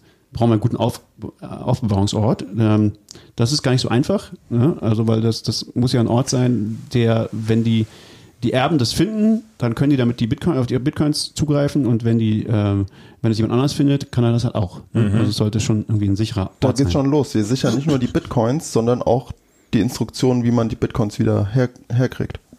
Aber letztlich ist es ja auch das Problem, was man mit jedem Backup hat von seinem, von, von seinem Wallet Seed. Den ja Genau. auch irgendwo hinlegen, wo du rankommst, aber niemand anderes. Richtig, genau. Und äh, da, gibt es nachher viele Möglichkeiten, das irgendwie zu verbessern, zum Beispiel, indem man das auf mehrere Orte verteilt oder so, diese ganzen Geheimnisse. Ja. das, ähm, äh, aber irgendwie muss es einen Ort geben, wo sozusagen erstmal das die, die Anweisung hinkommt. Also sozusagen das, was deine Erben dann finden sollen, die müssen es auch finden irgendwie. Ne? Also es kann zum Beispiel ein Safe im, im Haus sein, wenn du sowas hast oder so, oder kaufen oder Oder ein Brief beim Notar. Oder ein Brief klassisches Testament. Notar, wobei das schon wieder, ja, kann, ja, oder das geht auch vielleicht. Ja, aber du kannst ja einen Brief machen, so, ich habe Kryptos, aber hier steht jetzt nicht, wie ihr da rankommt, aber jetzt müsst ihr erstmal das und das rausfinden oder so. Zum Beispiel, sowas könnte es auch sein, aber genau. Die initiale Information muss irgendwo. Es sollte nicht das Testament sein. Also wir reden nicht, Ah. wir reden nicht vom Testament. Da kommen wir auch gleich noch, das ist ein wichtiger Okay. Punkt. Äh, weil das Testament äh, ist potenziell ein öffentliches Dokument. Da sollten jetzt zum Beispiel keine Keys oder sowas drinstehen, weil die, die, das wird dann halt, kommt dann halt zum Beispiel doch irgendwann zum, zum, äh, ich weiß nicht, wie das heißt, zum äh, Nachlassgericht. Ja. Und da können halt die Leute darauf zugreifen, äh, die da arbeiten zum Beispiel Ah, und so. Ähm, das heißt, da sollte nicht, also sollte nicht das Element sein, aber du kannst einen Brief zum Beispiel an deine, Nach kannst einen Brief beim Notar unterlegen zum Beispiel, oder du kannst ihn einfach in die Schreibtischschublade legen und deinen Leuten, die das erben sollen, sagen, da ist es. Oder du kannst, also es gibt viele Möglichkeiten, aber das ist das Wichtigste, erstmal einen Aufbewahrungsort aussuchen. Wie gesagt, wenn es einfach, get it done ist, erstmal mach was Einfaches so. Ähm, Nee, Schritt eins ist natürlich, dass du deine ganze Familie so lange belatscht, dass Bitcoin so toll ist, dass die alle wissen, okay, der ist gestorben, da muss ich mal gucken, ob der was hat. Das äh, ist auch ein wichtiger Punkt. Das würde ich sagen, das nennt man auch Educate Ahead. Das kann man natürlich auch versuchen, ist aber unglaublich schwer. Äh, wenn man das schon mal versucht hat, das ist nämlich das, was die meisten Leute versuchen, irgendwie, weil die, eigentlich ist das Problem, dass die, die, die deinen Erben das meistens äh, nicht so deinen dein, dein Enthusiasmus teilen und dann eigentlich nicht zuhören und das eigentlich auch nicht können. So. Oder? Oder vielleicht in dem Moment einfach auch anderes um die Ohren haben, als darüber nachzudenken, ey, da war ja ein Typ, der hat einen Podcast gemacht über irgendwas, weiß ich auch nicht mehr. Richtig. Und, und genau, und dann ist es halt auch so, also erstens ist es schwer, die, den, also es ist natürlich gut, je mehr du den sozusagen zu Lebzeiten schon sagen kannst, wenn du das willst, was auch viele Leute nicht wollen, kann auch schlecht sein, sozusagen, vielleicht willst du ja erst, dass die, dass die Leute das erst wissen oder können, nachdem du tot bist. Du willst ja vielleicht nicht, dass deine Frau oder wer auch immer darauf zugreifen kann. Kann ja sein. Es, solche Fälle soll es geben. Na, ist ja wie mit dem Lottogewinn, dass du, dass die Familie dann anfängt, dich zu belatschen, wenn die, wenn die weiß, dass du 100 Millionen hast du gewonnen und dann hast du sie aber an der Backe wegen irgendwie. Zum Ah, beste alte Freunde tauchen auf und so. So, sowas kann es auch geben, genau. Also da, äh, dann muss es halt anders sein. Dann muss es so sein, dass es, dass du irgendwie das dann erst wirklich zu deinen äh, Erben kommt, wenn es tot ist. Da, wenn du tot bist, da könnte es könnte, könnte ein Notar eine Idee sein oder ein Anwalt. Äh, es gibt auch so Services, Deadman Switches. Ähm, Google hat zum Beispiel sowas, wenn du einen Google-Account hast, gibt es ein Inactive Account-Feature. Wenn du das eine Weile nicht benutzt, dann kannst du denen sagen, was sie tun sollen. Also, dass sie irgendjemand eine E-Mail schreiben oder so. Sowas geht zum Beispiel. Es gibt auch andere Services. Wobei, da ist halt immer die Frage, traust du diesen Services? Also, da würde ich jetzt auch nicht unbedingt Geheimnisse reinschreiben. Das ist dann, also, naja, was heißt Geheimnisse? Da würde ich hinterlegen, ähm, hey, ich bin jetzt irgendwie tot scheinbar. Guck doch mal in meinem, in meinem Schreibtisch unter der Schublade, da ist ein Umschlag. Zum Beispiel, das, das könnte ein guter Punkt sein. Zum Beispiel. Oder ich bin tot, ihr seid die Erben. Hallo, äh, besorgt euch mal einen Erbschein und geht damit zu dem Bankschließfach, weil dann habt ihr Zugriff darauf. Das könnte zum Beispiel eine Möglichkeit sein, ja, sowas. Also das ist aber ist schon ziemlich invo- involved. Also äh, vielleicht erstmal einfach anfangen. Also Ja, erstmal- also man sollte nie äh, direkt die Private Keys oder sowas irgendwo hinterlegen. N nicht so ohne weiteres. ja, genau, da wird's dann halt schon komplex. Aber du musst die Schatzsuche starten. das sollte man eben vielleicht dann doch nicht machen, genau. Das ist, das, das ist dann, kommt dann hier so der, der, das wird immer gern benutzen. In mehreren Büchern steht das Beispiel vom, wie heißt das, Da Vinci Code, wo dann so eine Schatzsuche über die ganze Welt und so, das sollte man vielleicht auch nicht machen. Man muss halt auch bedenken, dass die Erben das eben vielleicht gar nicht so lustig finden, wenn man Und ganz tot am ist. Ende, äh, und der Schatz ist, dass ihr euch jetzt alle mehr kennt und mögt. Ja, genau. Also dafür gibt es viele Möglichkeiten. Also auch zum Beispiel, man kann Se- Secret Sharing machen, wobei davon abgeraten wird teilweise. Aber egal. Deswegen, weil das alles so schwierig ist, weil das ja potenziell auch irgendwie kompliziert sein kann, ähm, äh, dieses, dieses ganze Prozedere zu machen, ist das Allerwichtigste, das fand ich einen sehr wichtigen Punkt, den ich vorher noch nicht so bedacht hatte, das Allerwichtigste, Helfer aussuchen. Das ist nämlich das Wichtigste, was in diesem Brief stehen sollte. Ähm, das, wer, wer kann den Leuten helfen? Wer kann deinen Erben helfen, äh, an das Geld zu kommen, also an die, an die Bitcoins zu kommen? Das, das, da sollte man sich Leute überlegen, die da in Frage kommen. Also das sind natürlich idealerweise Leute, die sich irgendwie mit Bitcoin und so auskennen. Muss aber gar nicht unbedingt sein. Zumindest sollten es Leute sein, denen du zutraust, sich damit zu beschäftigen und, und, und nach gute Fragen zu stellen. Und die vertrauenswürdig Und sind. die vertrauen, das ist das Wichtigste dabei. Die sollten vertrauenswürdig sein und es sollten möglichst auch mehrere sein, sodass du am besten deinen Erben schreiben kannst, hier, äh, wendet euch mal an diese Leute, am besten an mehrere von denen und guckt ihnen über die Schulter und lasst die sich gegenseitig kontrollieren. So, also das, das, Das ist ja auch schon wieder ganz schön, ganz schön krass. Da sind wir doch schon wieder bei Scooby-Doo. Ja, genau. wird aber immer größer, das also fragt einfach nach, aber man kann ja, aber man kann ja jemanden, also und klar, und es ist dann auch die Frage, sage ich demjenigen Bescheid, den ich, den ich da als Helfer äh, nenne, muss ich nicht unbedingt. Ne? Also es kann ja, Das kommt drauf an, wie sehr du dem vertraust. genau, Wenn der das, weiß, okay, wenn der ablebt, dann stehe ich da auf der Liste und kommen an seine Bitcoins. Bin der Nächste, der ablebt. Genau, also er, er, er per Default erstmal eher nicht sagen, so, aber dann kann halt, das kann halt sein, dass, dass derjenige dann keinen Bock hat zu helfen, aber das ist ja der Aber Worst wenn Case du besser mehrere als- hast, dann ist das Genau, ja. deswegen solltest du mehrere haben. Ah. Genau. Boah, ey. Ähm, die du da Ich steige jetzt schon aus, das ist ja ultra komplex. Nee, Ja, weil, ja. weil du kennst nicht mehrere Leute, die sich mit Bitcoin beschäftigen. Ich sehe dein Problem. Naja, wir drei schreiben uns alle gegenseitig auf die Liste, oder? Ja, das, äh, das ist zum Beispiel schon mal eine Möglichkeit, genau. Wehe, es wird dann Aber am besten ist natürlich auch da Leute zu nehmen, die sich nicht gegenseitig kennen und nicht ko nicht nicht äh, kollaborieren können dann sozusagen. Ne? Also dieses ist auch Also je besser. nach Je nach Vertrauenswürdigkeit. Wenn du jetzt mal sagst, das ist dein, dein Bruder oder so und dann, dann, und dem vertraust du, dann ist es wurscht. Aber zum Beispiel ist auch die Frage, soll es jemand sein, der selber ein Erbe ist? Ja, das ist vielleicht auch nicht gut. Weil derjenige hat dann mehr Macht als die anderen Erben in einer gewissen Weise, weil er den Prozess, Prozess irgendwie kontrolliert und Ja, so. Ne? Also ja. besser vielleicht nicht. Aber das ist was, worüber man nachdenken sollte. Man sollte sich überlegen, okay, wer sind denn gute Helfer? Gute Helfer sind Leute, denen ich vertraue, die, die, die kritisch denken, die, die sich möglichst nicht kennen und am besten auch noch sich mit Bitcoin auskennen. So, ne? Das stimmt, das ist wahrscheinlich das Wichtigste. Sonst äh, wird die äh, aufgelöste Erbin auf, auf dem Forum schreiben, hier, guck mal, ich habe diesen Private Key, was mach ich denn jetzt damit? Genau, das, das ist das Wichtigste. Helft mir mal. Und deswegen schreibst du als nächstes einen Brief und in diesem Brief schreibst du rein, dass sie das nicht machen dürfen. also, genau, da schreibst du mein lieben Datum, also heute habe ich das geschrieben, so, dass, damit du auch wisst, dass, weißt, das ist der aktuelle Stand, so. Ähm, ich habe, ihr wusstet es vielleicht nicht, aber ich habe Kryptozeug. Also, in Bitcoin Ihr hoffentlich wusstet nur. es nicht, aber das ist möglicherweise sogar was wert. Genau, ihr wusstet es nicht, aber es ist möglicherweise auch was wert. So. Und jetzt folgendes: Das ist, dieses Zeug hat ganz bestimmte Eigenschaften. Nämlich die, wichtigste Eigenschaft ist, man darf damit keine Fehler machen. Wenn man nämlich Fehler macht, ist es einfach weg. So anders als bei anderen Dingen. Das ist schon mal so, muss man so irgendwie formulieren. In den Büchern, die wir, über die wir reden, da gibt's dann so auch Probebriefe, äh, äh, Beispielbriefe, die kann man einfach abschreiben zum Beispiel. Äh, sehr schön formuliert. Man kann auch was Liebes reinschreiben, weil das, sind, das kriegen ja die, die Liebsten dann, wenn man tot ist. Ähm, aber das ist wichtig, dass man also reinschreibt, okay, das, das hier ist, da darf man keine Fehler machen. Deswegen ähm, ist hier eine Liste von Helfern, die sich damit vielleicht auskennen oder das lernen können. Aber auch hier, don't trust, verify. Ne? Also äh, frag immer auch nach, wenn dir, wenn die dir was sagen, gib denen nicht einfach die, die Private Keys oder so, aber äh, hol dir von denen Hilfe und lässt dir das von dem anderen bestätigen, dass das auch Sinn macht, was der andere Typ gesagt hat und lies auch selber nach. Aber, aber also überprüf, was da, was passiert ist. Und dann kommst du zum Eingemachten und dann sagst du, okay, gibt's eine Asset-Liste. Also, was habe ich? Hoffentlich nur Bitcoin, aber und hoffentlich alle an einem Ort. Das, da sieht man nämlich auch, das ist natürlich sehr viel einfacher, wenn man eine einfache Struktur hat, wenn man nur ein Ding hat und das ist alles auf Wenn du der einen Hardware-Wallet komplett Der einen- vertraust. ja, dann, oder zumindest, genau, das musste vielleicht auch nicht, das kann man ja auch, aber sozusagen, man hat jetzt nicht mehrere, ganz viele Accounts irgendwo verteilt und irgend möglicherweise noch Und auf Mount Gox liegt auch Mount noch Gox, was. ja, äh, man hat möglicherweise irgendwelche, irgendwelche Exchanges. Das ist zum Beispiel auch schwierig, wenn man irgendwelche Custodial-Sachen hat. Exchanges und so. Ähm, sollte man ja eh nicht machen. Deswegen würde ich sagen, da muss man ja gar nicht so sehr darauf au- ein- eingehen, aber da sollte, aber was könnte ja natürlich theoretisch sein, dass gerade du stirbst, wenn, wenn du gerade einen Trade machen willst und du hast das Geld gerade irgendwie auf Mount Gox, keine Ahnung, ist natürlich dumm dann.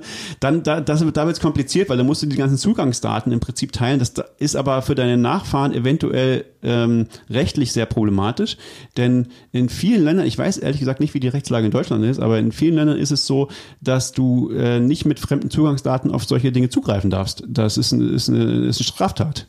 Ähm, also Ist halt die Frage, wo das zählt. Auf, auf, an der Position, wo ich sitze und das mache, wo der Anbieter sitzt, ist dann bei dem auch ich wieder mich einlogge. Also deswegen Okay. besser nicht tun. Also Ja. der, der, der korrekte Weg ist zu machen. In dem Fall wäre dann tatsächlich sozusagen die das den den den äh, Testamentsvollstrecker machen zu lassen. Dann also dann, dann müsstest du halt die Zugangsdaten in dem Moment, äh, also deine Nachfahren müssten dann deine, die Zugangsdaten ähm, vermutlich dem, dem Vollstrecker geben oder ähm, Und der sagt, oh, eine offizielle ja Anfrage bei der Börse stellen mit einem Erbschein und sagen, ich bin der Nachfahre. Äh, Also wie bei, wie bei einer, bei einer Bank. Bei der Bank ist es ja auch so. Wenn du jetzt eine Bank hast, ist es so, du, du kriegst einen Erbschein irgendwann und dann kannst du mit dem Erbschein zum, zur Bank gehen und sagen, hier, ich bin der Nachfahre, äh, ich möchte gerne dieses, dieses Konto leer äh, schließen und, und das Geld kriegen sozusagen. Aber das muss alles halt seinen offiziellen Weg gehen, das ist kompliziert und so. Mach das mal bei Binance. Genau, mach das mal bei Beine. Also das ist also das ist auch, ein, auch noch ein Grund sozusagen kein Geld auf, auf Börsen zu lassen, weil das ist äh, Oh, aber wenn, wenn das klappt mit dem Erbschein, dann ist es doch echt ein krasser Angriff. Inwiefern? Ich fälsche einen Erbschein und sag, hier, äh, ich bin der Erbe von Stefan, gib mal her, bitte. Naja, ich glaube, typischerweise werden die dann schon erstmal mal fragen, ob derjenige wirklich tot ist. Hallo, hier ist eine E-Mail an dich. Äh, da hat gerade jemand behauptet, du bist tot. Bist du wirklich tot? Würde ich Ja, super. Wenn du nicht antwortest, gehen wir von Ja aus. Also äh, weiß ich nicht, was Binance dann tut. das ist eine gute Frage. Aber das sind halt so, so wichtige, wichtige Dinge. Also auch so, so Ja, vor allen Dingen, wenn man, wenn das Geld verloren ist auf der Börse, weil kein Zugang mehr oder wie auch immer, dann ist es eben keine Spende an das ganze System, wie von Satoshi äh, intendiert, sondern dann spendet man es der Börse. Vermutlich. Irgendwann, naja, genau, da, das ist auch wieder äh, je nach Jurisdiktion unter- verschiedlich, äh, unterschieden, unterschiedlich. Also es gibt, ähm, in den USA gibt es scheinbar so eine, so eine Gesetze, die davon ausgehen, wenn du sowas auf einer Börse oder irgendwas ein paar Jahre nicht benutzt, äh, verfällt das und gehört dem Staat. Ähm, Ach. ja, ja, also, das also das ist, Das ist ja praktisch. ja, ja, also es ist ähm, ziemlich kompliziert und deswegen hatte ich auch, also ich, hat, ich wusste schon lange, dass es dieses Buch von Pamela Morgan geht, ging, dachte mir immer, okay, das ist irgendwie Amerika, die haben ja wie anderes Recht. Ich warte mal, bis es irgendwie ein deutsches Buch gibt, weil da kriegt man dann auch was über die über den rechtlichen Teil vielleicht oder so.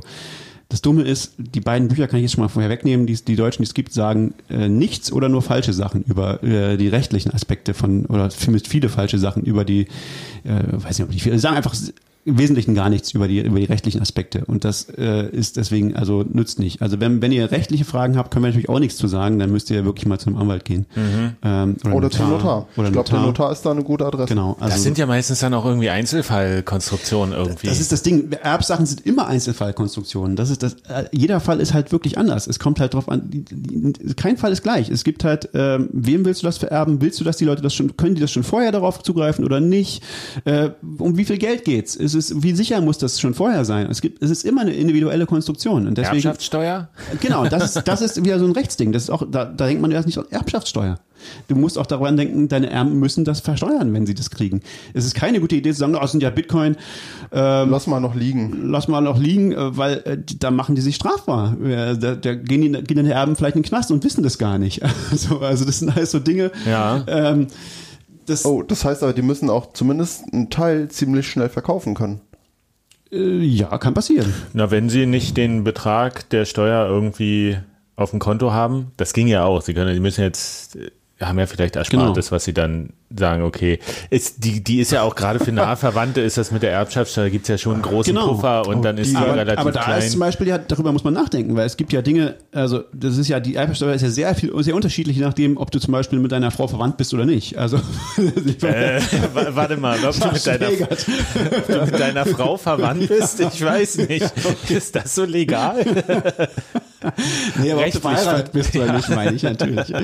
Genau, also das ist ja sehr, also da, das sind halt so Sachen, die sollte man wahrscheinlich bedenken. Ja? Also Die, die werden sich total freuen, wenn ich ablebe. Ich vererbe denen irgend so einen digitalen Schnulli und die müssen ihr Erspartes für Steuern ausgeben und haben dann einen USB-Stick dafür. Genau, an all, an all solche Dinge sollte man denken und deswegen auch da ist es halt wichtig, Helfer. Also Helfer können übrigens auch äh, Anwälte sein oder Notare, die, die werden- muss man halt dann bezahlen, ähm, aber kann auch eine gute Wahl sein. Die sind halt von Beruf her äh, vertrauenswürdig und versichert gegen Malpractice und so. Also Ja. ähm, das kann auch sowas sein, ja. Also man kann ja irgendwo einen kleinen Hinweis hinterlassen, bevor du irgendwas machst. Äh, es geht ungefähr um diese Anzahl äh, an Bitcoins. Gib mal in den Kalkulator ein und überlege, ob es wert ist, den ganzen Hassel Zum zu Beispiel, genau, das ist aktuell. Das ist ein guter Punkt, zum Beispiel. Also das ist auch sowas.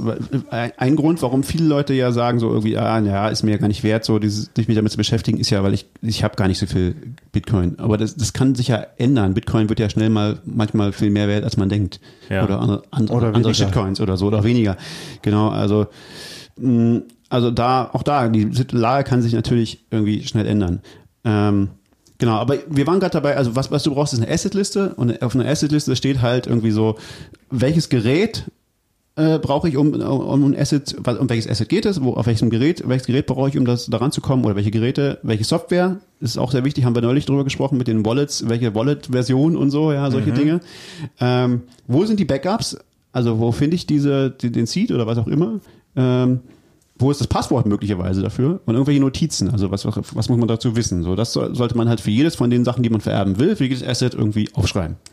Ähm, und da können wir, können wir vielleicht mal vorgreifen, der, ähm, Thor Alexander, der hat ein Buch geschrieben, das heißt das Bitcoin-Testament, kommen wir nachher zu, der nennt diese Dinge äh, Z-A-G, Z äh, Zugriffsliste, Asset-Liste und Geräteliste. Der macht also getrennte Listen so.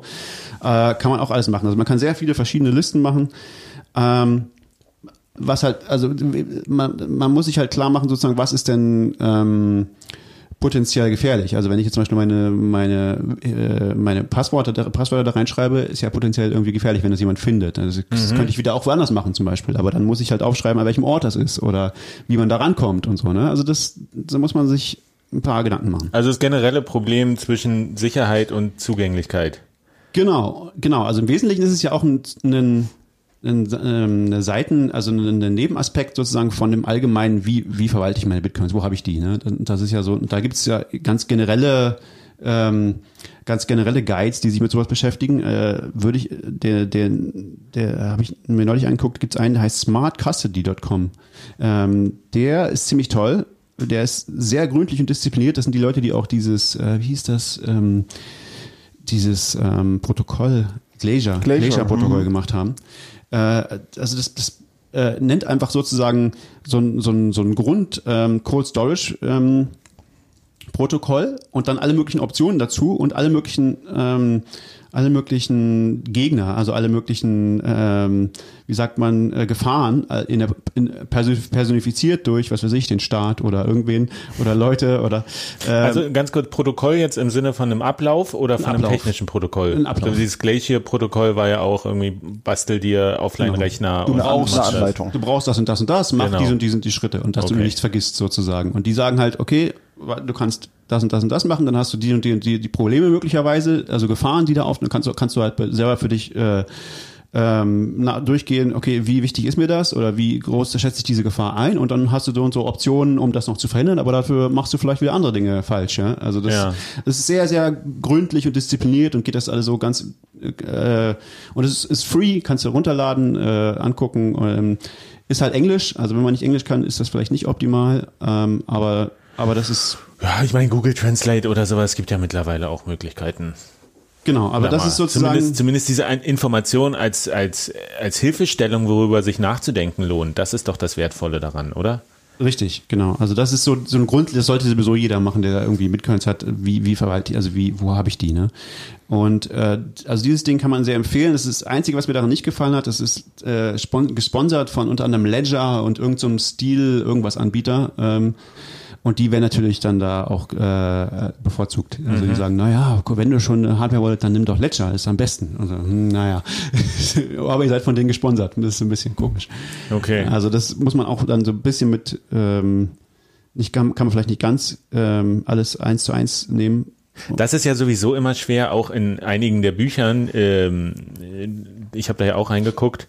Da sind ja teilweise sehr detaillierte Anleitungen, wie man bei einer bestimmten Hardware-Wallet das und das einstellt und äh, mit Bildern den und den Schritt. Und das ist ja ein extrem dynamisches Ökosystem. Und Genau. äh, ich glaube, die Hälfte der Hardware-Wallets, die viel, vor einem Jahr da waren, die sind vielleicht schon gar nicht mehr da, weil das so diese 50 Euro Nachbauten, die dann bei Konrad irgendwie verkauft wurden, äh, das ist ja nichts von Dauer oder die Menüs ändern sich und so. Da muss man sowieso immer, also da würde ich dann auch sagen, Hardware Wallet bedeutet Hardware Wallet im Allgemeinen als, als Überbegriff und dann muss man halt gucken, was gibt's gerade auf dem Markt und was sind die Optionen, die ich damit habe. Da muss man immer sich wieder neu mit auseinandersetzen. Richtig, da kann man ja unseren Podcast zum Beispiel hören. Wir erzählen ja ab und zu mal was über Wallets. Hin und wieder sind Wallets ein Thema. Also genau, aber genau, aber eben da, da muss ich ihm auch bewusst sein, dass das Hardware-Wallets eben auch irgendwann die Firma, das kann es nicht mehr geben. Das heißt, äh, äh, aber zum Glück gibt's ja da schon Standards und man, also im Wesentlichen braucht, sollte man nicht die Hardware-Wallet vererben, sondern das Backup für die Hardware-Wallet ja, und, und, und, und die Anleitung, wie man das wiederherstellen kann, auch ohne die Hardware-Wallet.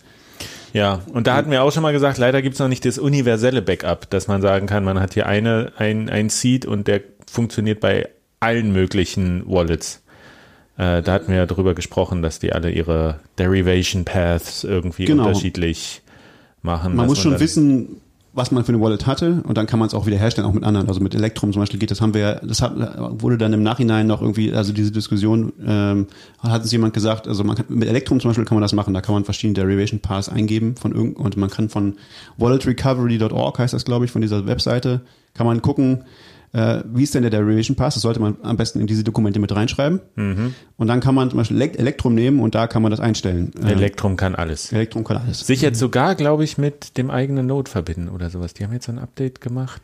Es gibt Äh, jetzt so ein Nee, mit Bitcoin Core kannst du es, glaube ich, jetzt Ja, es gibt sowas wie im Prinzip, es gibt ein Plugin jetzt für Electrum, was im Prinzip das gleiche macht wie Electrum Personal Server vorher. Nur Electrum Personal Server ist halt wieder eine extra Software und da kannst du halt das Plugin nehmen, was dann sozusagen sich direkt mit Bitcoin Core verbindet. Aber ich weiß nicht, wie gut das funktioniert und so, aber das ist eine Alternative. Für die Usability, für technisch nicht so versierte Leute ist das auf jeden Fall eine kleine Brücke, die wieder gebaut wurde. Könnte sein. Ich weiß nicht, wie schwer es ist, das zu benutzen. Aber du musst halt, du musst halt einen Node auf deinem Rechner laufen haben.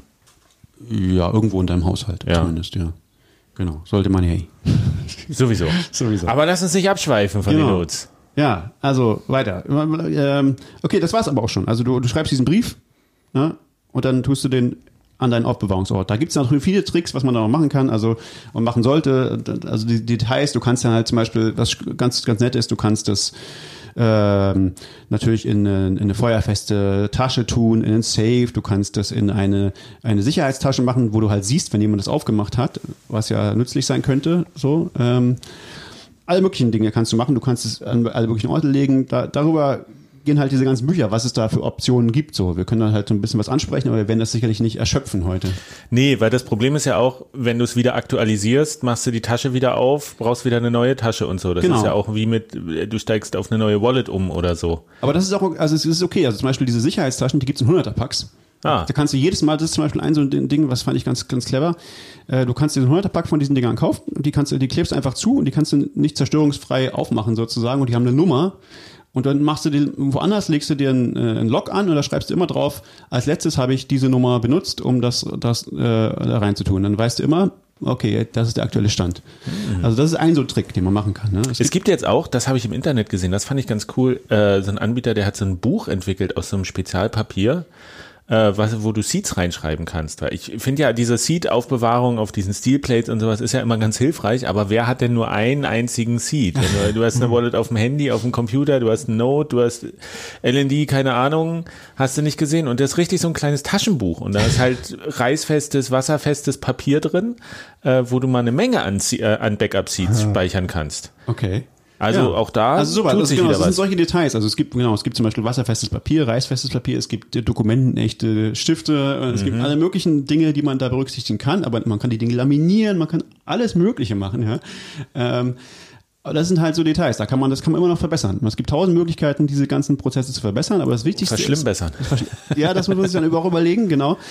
Ähm, das Wichtigste ist, dass man erstmal eine Version hat, von der man glaubt, okay, die, die ver ver verschlimmbessert jetzt meine Security nicht wirklich, aber ich habe irgendwo was aufgeschrieben, sodass sodass meine Erben daran kommen. So, Ja. das ist so die erste Version und dann kann man, dann ist der nächste Schritt sozusagen, das zu verbessern und zu sagen, was kann ich denn optimieren? Wie kann ich denn, also sind meine Helferliste, kann ich vielleicht noch bessere Helfer finden und äh, oder sollte ich mal wieder einen runterstreichen. Also Genau, mache ich mir so einen Termin im Kalender, einmal im Jahr erinnert mich der Kalender dran, überprüf mal deine Freunde, ob du die noch für vertrauenswürdig hältst. Richtig. Also das ist überhaupt, jeder dieser Pläne sollte, sollte man regelmäßig, empfohlen wird alles halbe Jahre, aber sagen wir mal, einmal im Jahr wird wahrscheinlich auch reichen oder so, äh, aktualisieren. Das ist halt wichtig, weil ähm, du, deine Assets sind ja vielleicht auch inzwischen ganz woanders. Oder äh, also diese Dinge müssen halt up, up, up to date gehalten werden. Und Ja. äh, es könnten, es könnten auch irgendwie verblassen oder verbrannt sein oder irgendwas, ja. Also äh, du musst gucken, ob dieses, wenn du jetzt eine Sicherheit, äh, wie heißt das, ein Bankschließfach hast, dann musst du halt gucken, äh, habe ich da noch Zugriff zu? Gibt's die Bank noch? Und so, ja. Solche Dinge, das musst du halt regelmäßig auch mal überprüfen. Wie Ähm, die Steuererklärung. Kann man eigentlich nach der Steuererklärung, wenn die gemacht ist, macht man das. Genau, ist ein bisschen so. Und da muss, ist halt auch eine Frage, kann ich, will ich meine Erben da einbeziehen immer in diesen Prozess? Dann ist natürlich eine gute Übung. Wenn ich jetzt zum Beispiel meine, meine Frau, äh, kann ich, da kann ich das beibringen und sage einmal am Tag, hier, mach mal, hol, äh, greif doch mal auf dieses Bankschließfach zu und guck mal, ob du da das Ding wieder herstellen kannst. So, also vielleicht kriegst du es dazu, vielleicht nicht, ich weiß Ja. es nicht. Aber das ist, kann eine Möglichkeit sein. Es kann auch eine, eine Möglichkeit ist zum Beispiel auch, die fand ich auch ganz interessant, diesen Brief, den du da schreibst, den kann auch dein Erbe selber schreiben.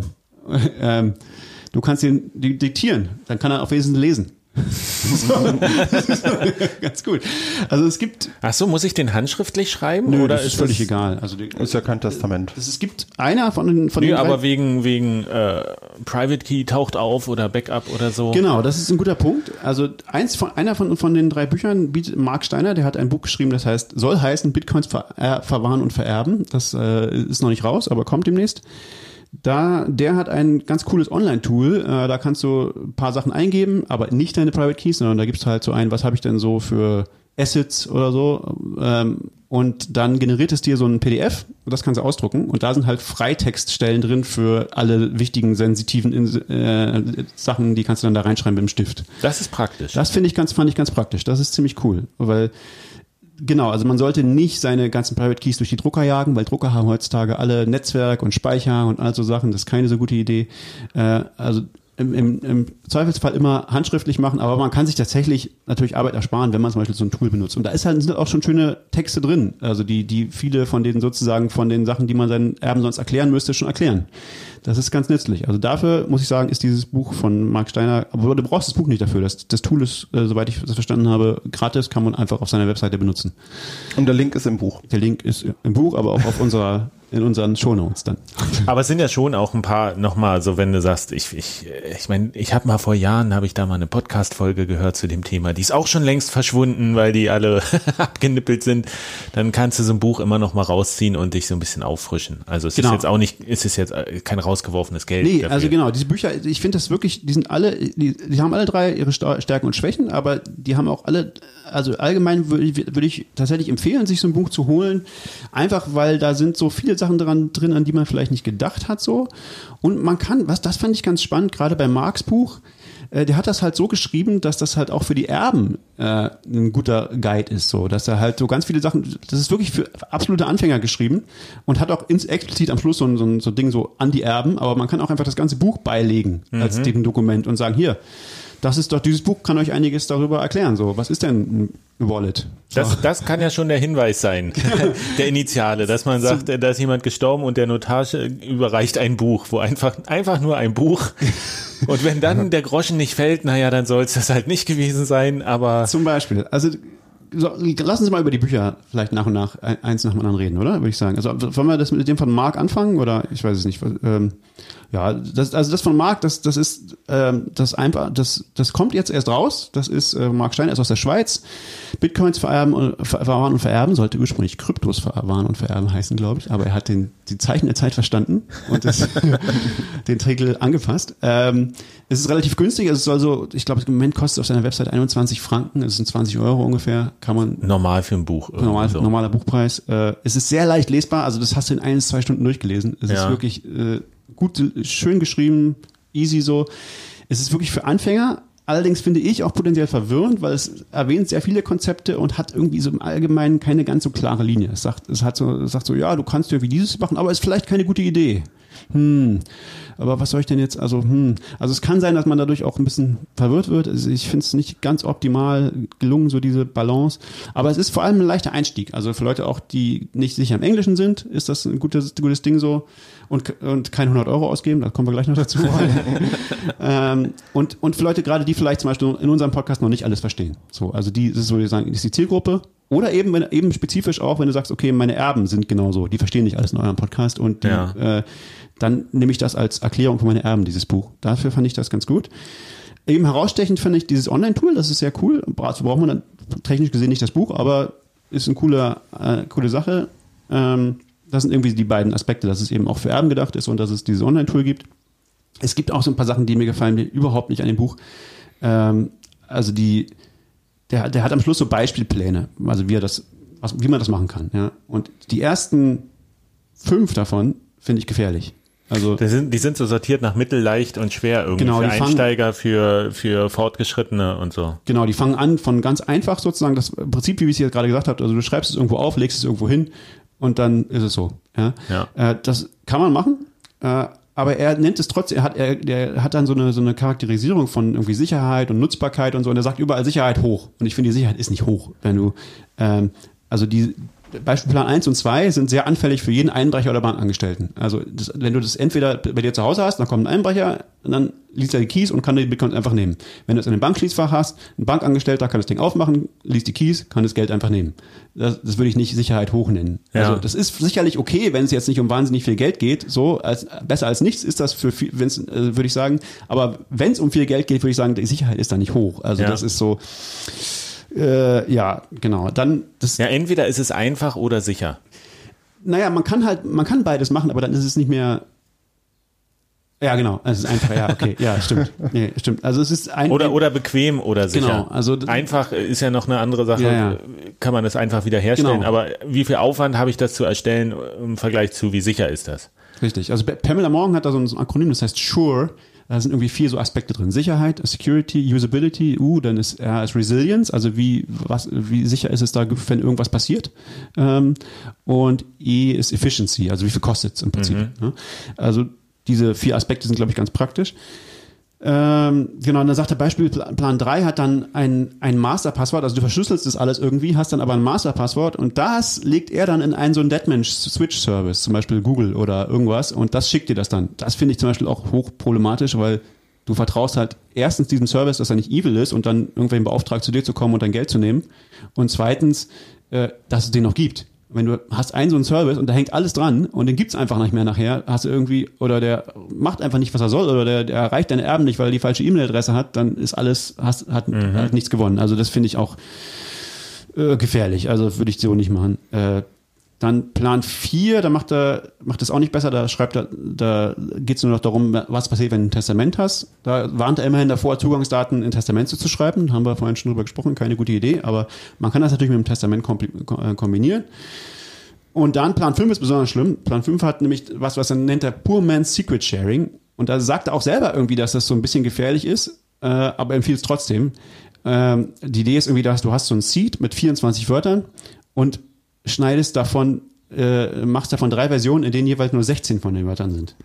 Sehr Ah, gefährlich, weil damit, ei, ei. äh, Er, er rechnet sogar selber vor, nicht so, so dass, dann hast du halt nur noch max, ich glaube höchstens 80 Bit Security und das ist auch nach heutigem, nach heutigem Stand ist es schon relativ teuer, das noch zu knacken, aber ob das in zehn Jahren noch so ist, ja, äh, also das ist schon Allen zuhörenden Mathematikern kräuseln sich die Fingernägel. also das, das, das macht es nicht. Also das ist das zum Beispiel was, wovor, wovor Pamela äh, Morgan ganz explizit warnt. Irgendwelche selbst ausgedachten Secret-Sharing-Schemes, wo du ähm, wo du jetzt die die die die Sec- äh, wie heißen die die Wörter diese diese äh, Mnemonic-Wörter, wo du die irgendwie auseinanderschneidest und in, in, irgendwie verteilst und so, tu es nicht. Ja, überhaupt irgendwelche selbst ausgedachten äh, Schemes, tu es nicht. Das Ja. funktioniert alles nicht so, wie man sich das gemeinhin Genau. vorstellen würde. Rück, rückwärts lesen oder das erste Wort nach hinten setzen oder so. all sowas, das hat alles Riesenprobleme.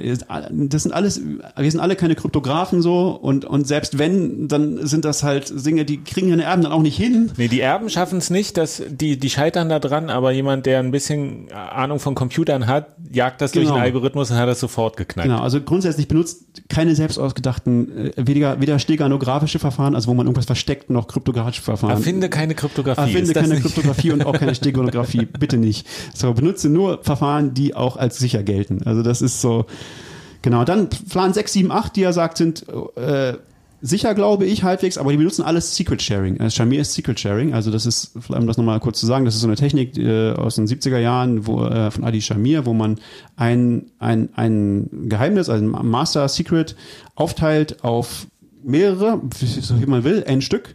Ähm, und davon reichen dann M Stück, also irgendwas weniger, also zum Beispiel zwei von drei reichen, um das Secret wiederherzustellen mit einem Algorithmus. Oder 8 von 17. Oder 8 von so. 17, wie man will. Das, das ist ein Algorithmus, der ist sicher, wenn man ihn richtig benutzt, aber das, da ist halt auch wer, wenn man ihn richtig benutzt. Also Ja. da ist dann auch, das Tool könnte schwierig, könnte problematisch sein, was du da hast. Also es gibt ein Write-up von Casa, wo die halt schreiben, warum sie kein Secret Sharing, äh, äh, Shamir Secret Sharing benutzen, weil es halt, da gibt es zum Beispiel keinen Standard, wie das gemacht wird. Also es, da, da, da, und es ist halt auch technisch. Das heißt, deine Erben müssen das auch wieder irgendwie hinkriegen und so, ja. Also das, das kann man machen, aber das ist schon sehr Geschmackssache, würde ich sagen. Also das, das ist sicher technisch gesehen, aber kann auch viel schiefgehen bei. Ne?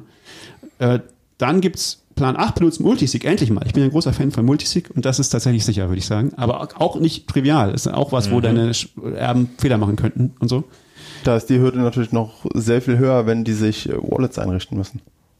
Zum Beispiel, genau, deswegen sind halt diese Helfer dann sehr wichtig, ne, an der Stelle. Das müssen dann gute Helfer sein, die dann wissen, wie man sowas macht oder das zumindest lernen können. Ähm, genau, also, also diese Pläne, ja, eher was für entweder wenig Geld oder so, oder also, weiß ich nicht, aber das Buch hat trotzdem seine Stärken, gerade für die Erben. Nicht unbedingt so sehr, wenn man sich einen wirklich festen, richtig guten Plan machen will, aber naja, also Okay, okay. das ist das, das Kostet ungefähr gute 20 Euro und erscheint im Herbst oder sowas, oder? Ich sollte eigentlich im Juni, glaube ich, schon erscheinen. Ah ja, oder jetzt im Sommer. Aber es kann sein, es zieht sich, glaube ich, ein bisschen, es gibt, glaube ich, irgendwelche Ärger mit Amazon und so, irgendwie, weiß ich nicht. Aber äh, sollte jetzt wirklich demnächst raus sein. Und pst, man kann es bei uns gewinnen.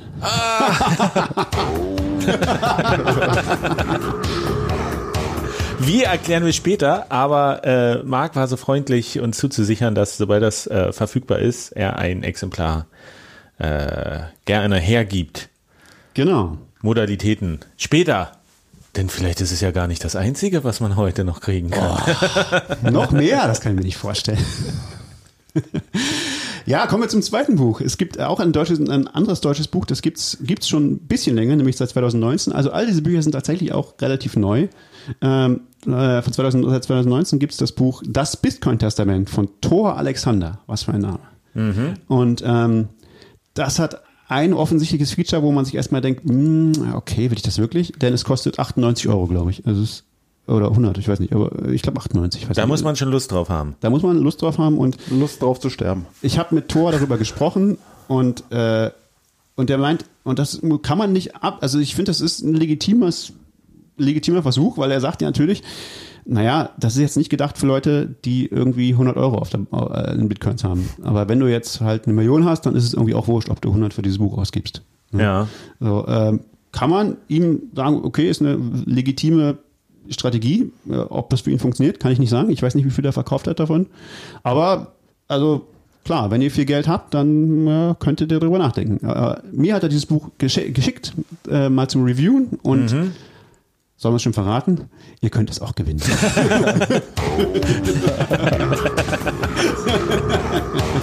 Es ist, es ist aber, man muss sagen, es ist ein schweres Buch. es ist ein schweres Hardcover-Buch. Man kriegt da schon was für seine 100 Euro. Das wiegt richtig viel. Das Es ist hat doch über 500 ein Seiten Kilo fast. oder so. Es ist wirklich, es ist äh, sehr, es fühlt sich sehr wertig an so. Man muss sagen, es hat fast 500 Seiten, aber es ist eher große Schrift und kleine Seiten. Also ähm, es besteht außerdem zu ungefähr der Hälfte aus einem Hardware-Wallet-Guide. Den, den verkauft er auch einzeln, glaube ich. Ähm, Ach, tatsächlich Hardware, nicht nur allgemeine Wallets. nee, nee, Hardware-Wallets. Aber die sind doch broken, haben wir jetzt gerade vorhin besprochen. Das ist das genau, das ist das Ding.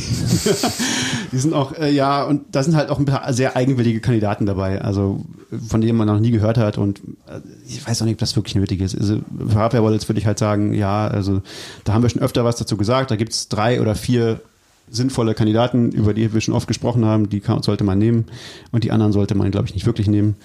Ähm, verschiedenste Gründe, aber er, er hat auch diese Reviews, den finde ich nicht den wertvollsten Teil des Buchs.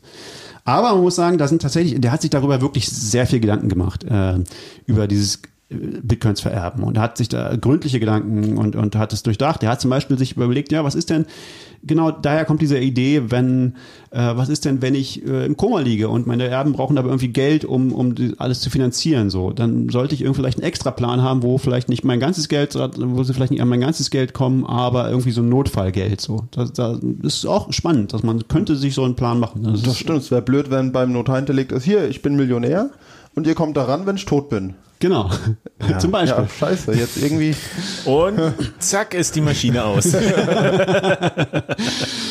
Genau, also solche Dinge sind da drin. Also der hat und, und er hat im Prinzip eine wesentliche Vorgehensweise, also wie er das macht. Also anders als als Markt, der ist ja so ein bisschen, ja, ihr könnt dies oder das mal machen, so hm, fühle ich mehr oder weniger so. Sagt Thor mehr so, okay, ich mache das so und so. Das finde ich ist eine sinnvolle Vorgehensweise und ich würde auch sagen, so wie er das macht, ist es auch eine sinnvolle genaue Vorgehensweise. Also der hat eben diese Zackliste, diese Zugriffs Asset- und Geräteliste.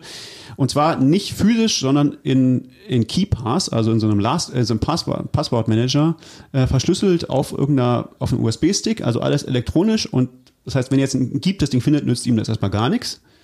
Und da musst du halt nur sozusagen dann gucken, wo tust du das Passwort dann hin dafür. Das musst du dann natürlich gut verwahren irgendwo. Und dass der USB-Stick nicht hops geht irgendwann. Dafür brauchst du halt Kopien. Ne? Und so. Ja. Und du musst auch das überall Regelmäßig regelmäßig kontrollieren und so und aktualisieren. Das muss man alles, das sagen alle. Genau, aber er sagt halt, das ist eine gute, gute Vorgehensweise. Da würde zum Beispiel Pamela Morgan widersprechen und sagen, das ist einfach viel zu technisch. Äh, aber dafür hat man ja auch Helfer und so. Also ist, finde ich auch nicht absurd. Kann man durchaus sagen, dass es, wenn man technisch versiert ist, ist das vielleicht eine gute Variante, weil es hat Vorteile. Das ist halt was, du, wenn du, wenn den USB-Stick jemanden findet, jemand findet, ist scheißegal, nützt nichts. Äh, Ja. ja. Also das, und der hat sich das genau überlegt, wie man das macht. Das erklärt er sehr gut, finde ich. Also das, das kann man durchaus, finde ich, das Buch als, äh, als guten Ausgangspunkt für eine eigene Strategie, es muss immer eine eigene Strategie sein, aber für ein eigenes äh, Ding, Ding benutzen. Und er ist auch jemand, der ähm, Beratung anbietet. Also wenn du jetzt wirklich viel Geld hast, dann kannst du dich auch von ihm genau beraten lassen für deinen speziellen äh, Fall. Wie, wie mache ich das am besten? Und da ist vielleicht das Buch eine gute Ausgangslage, um erstmal zu sehen, mh, taugt mir so seine, seine Art zum Beispiel vielleicht. Ne? Ähm, Und über die Preise kriegt man auch schon einen Eindruck, was die Beratung dann wahrscheinlich kostet. Vermutlich. Ich weiß nicht, was sie kostet, aber naja, also es ist. Also wenn ihr 100 Euro in Bitcoin habt, ist es wahrscheinlich nicht. dann ist es vermutlich nicht, es sei denn, ihr habt das Buch bei uns gewonnen, dann habt ihr die sichersten 100 Euro der, Welt dann. Also, äh, ja, weiß ich nicht genau. Also mir gefehlen so ein paar, was mir ein bisschen fehlt darin, ist es nicht, ist ein bisschen was über Multisig drin, aber nicht sehr viel. Ich finde ja Multisig sehr wertvoll. Ähm, und es gibt so ein paar unglückliche Aussagen, Einstellungen, Fehler da drin. Zum Beispiel ist, werden Paper Wallets auch relativ viel empfohlen, äh, finde ich aus verschiedenen Gründen nicht so gut, haben wir schon öfter mal drüber gesprochen. Paper Wallets sind so, hm, äh, kann man auch viel falsch machen mit und so, ne? Äh, ja, es sind so Shitcoiner-Comics drin. Irgendwie, hat er irgendwo von irgendwoher kopiert, irgendwelche, so, aber es gibt ja auch noch diese ganzen anderen geilen Kryptos. Es ist alles sehr Krypto, also nicht so Bitcoin äh, zentriert. Äh, Das ist, das ist, das ist ja eh so ein Punkt, dass man sagt so, es gab ja jetzt auch diese Debatte, ich glaube, es gab so einen Blogpost, der ge- irgendwer hat gesagt, so diese ganzen, eigentlich sind die, die Kryptobörsen im Netz sind so überhaupt nicht gut fürs Bitcoin-Ökosystem, weil die die Leute so reinziehen in diese ganzen Shitcoins und alles. Ja. Jetzt, jetzt nicht irgendwie die, ja, die Top Ten, aber dass da irgendwie tausend oder hunderte verschiedene irgendwelche Token, die niemand braucht, gehandelt werden können, das, das lenkt die Leute so ab und bringt die rein. Und man muss ja auch ehrlich sagen, was ist denn das, was man wirklich, wo man sagen würde, das ist in 10 oder lass es 50 Jahren noch da? Was hat denn da die höchste Wahrscheinlichkeit? Ist das jetzt irgendwie ein drolliger Token, der in einem ICO letztes Jahr mal gehypt wurde von einer Firma, die noch nie ein Produkt gemacht hat? Oder ist es sowas wie Bitcoin? Und deswegen ist dieser eigentlich finde ich das ganz, ganz strange, dass man sagt, ich will irgendwas vererben und das ist Krypto. Weil das ist ja wirklich nix. Ja. Krypto ist, ist so, so volatil, das ist mal hier, mal da und dann ist es wieder weg, meistens. Tor, Äh. Tor hat also keine Kategorien, nennt er Valhalla, aber ich glaube, Mark auch, die nennen das Valhalla Assets.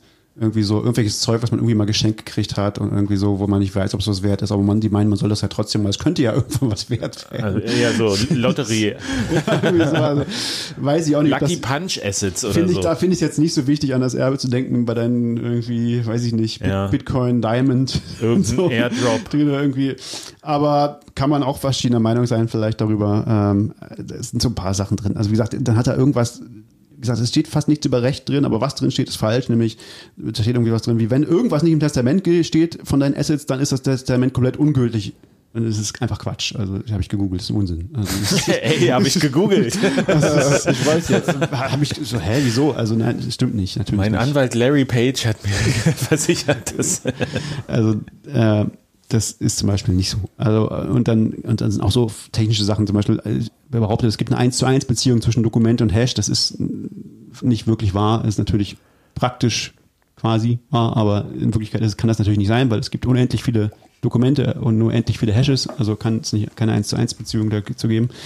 Aber dennoch finde ich es kein schlechtes Buch. Es ist tatsächlich irgendwie schon irgendwie ein gel- gelungenes Buch, ähm, wenn man diese, diese Strategie mag. Ähm, äh, sozusagen dann seine, seine, seine ähm, sein Erbe, sein, sein Plan digital zu machen.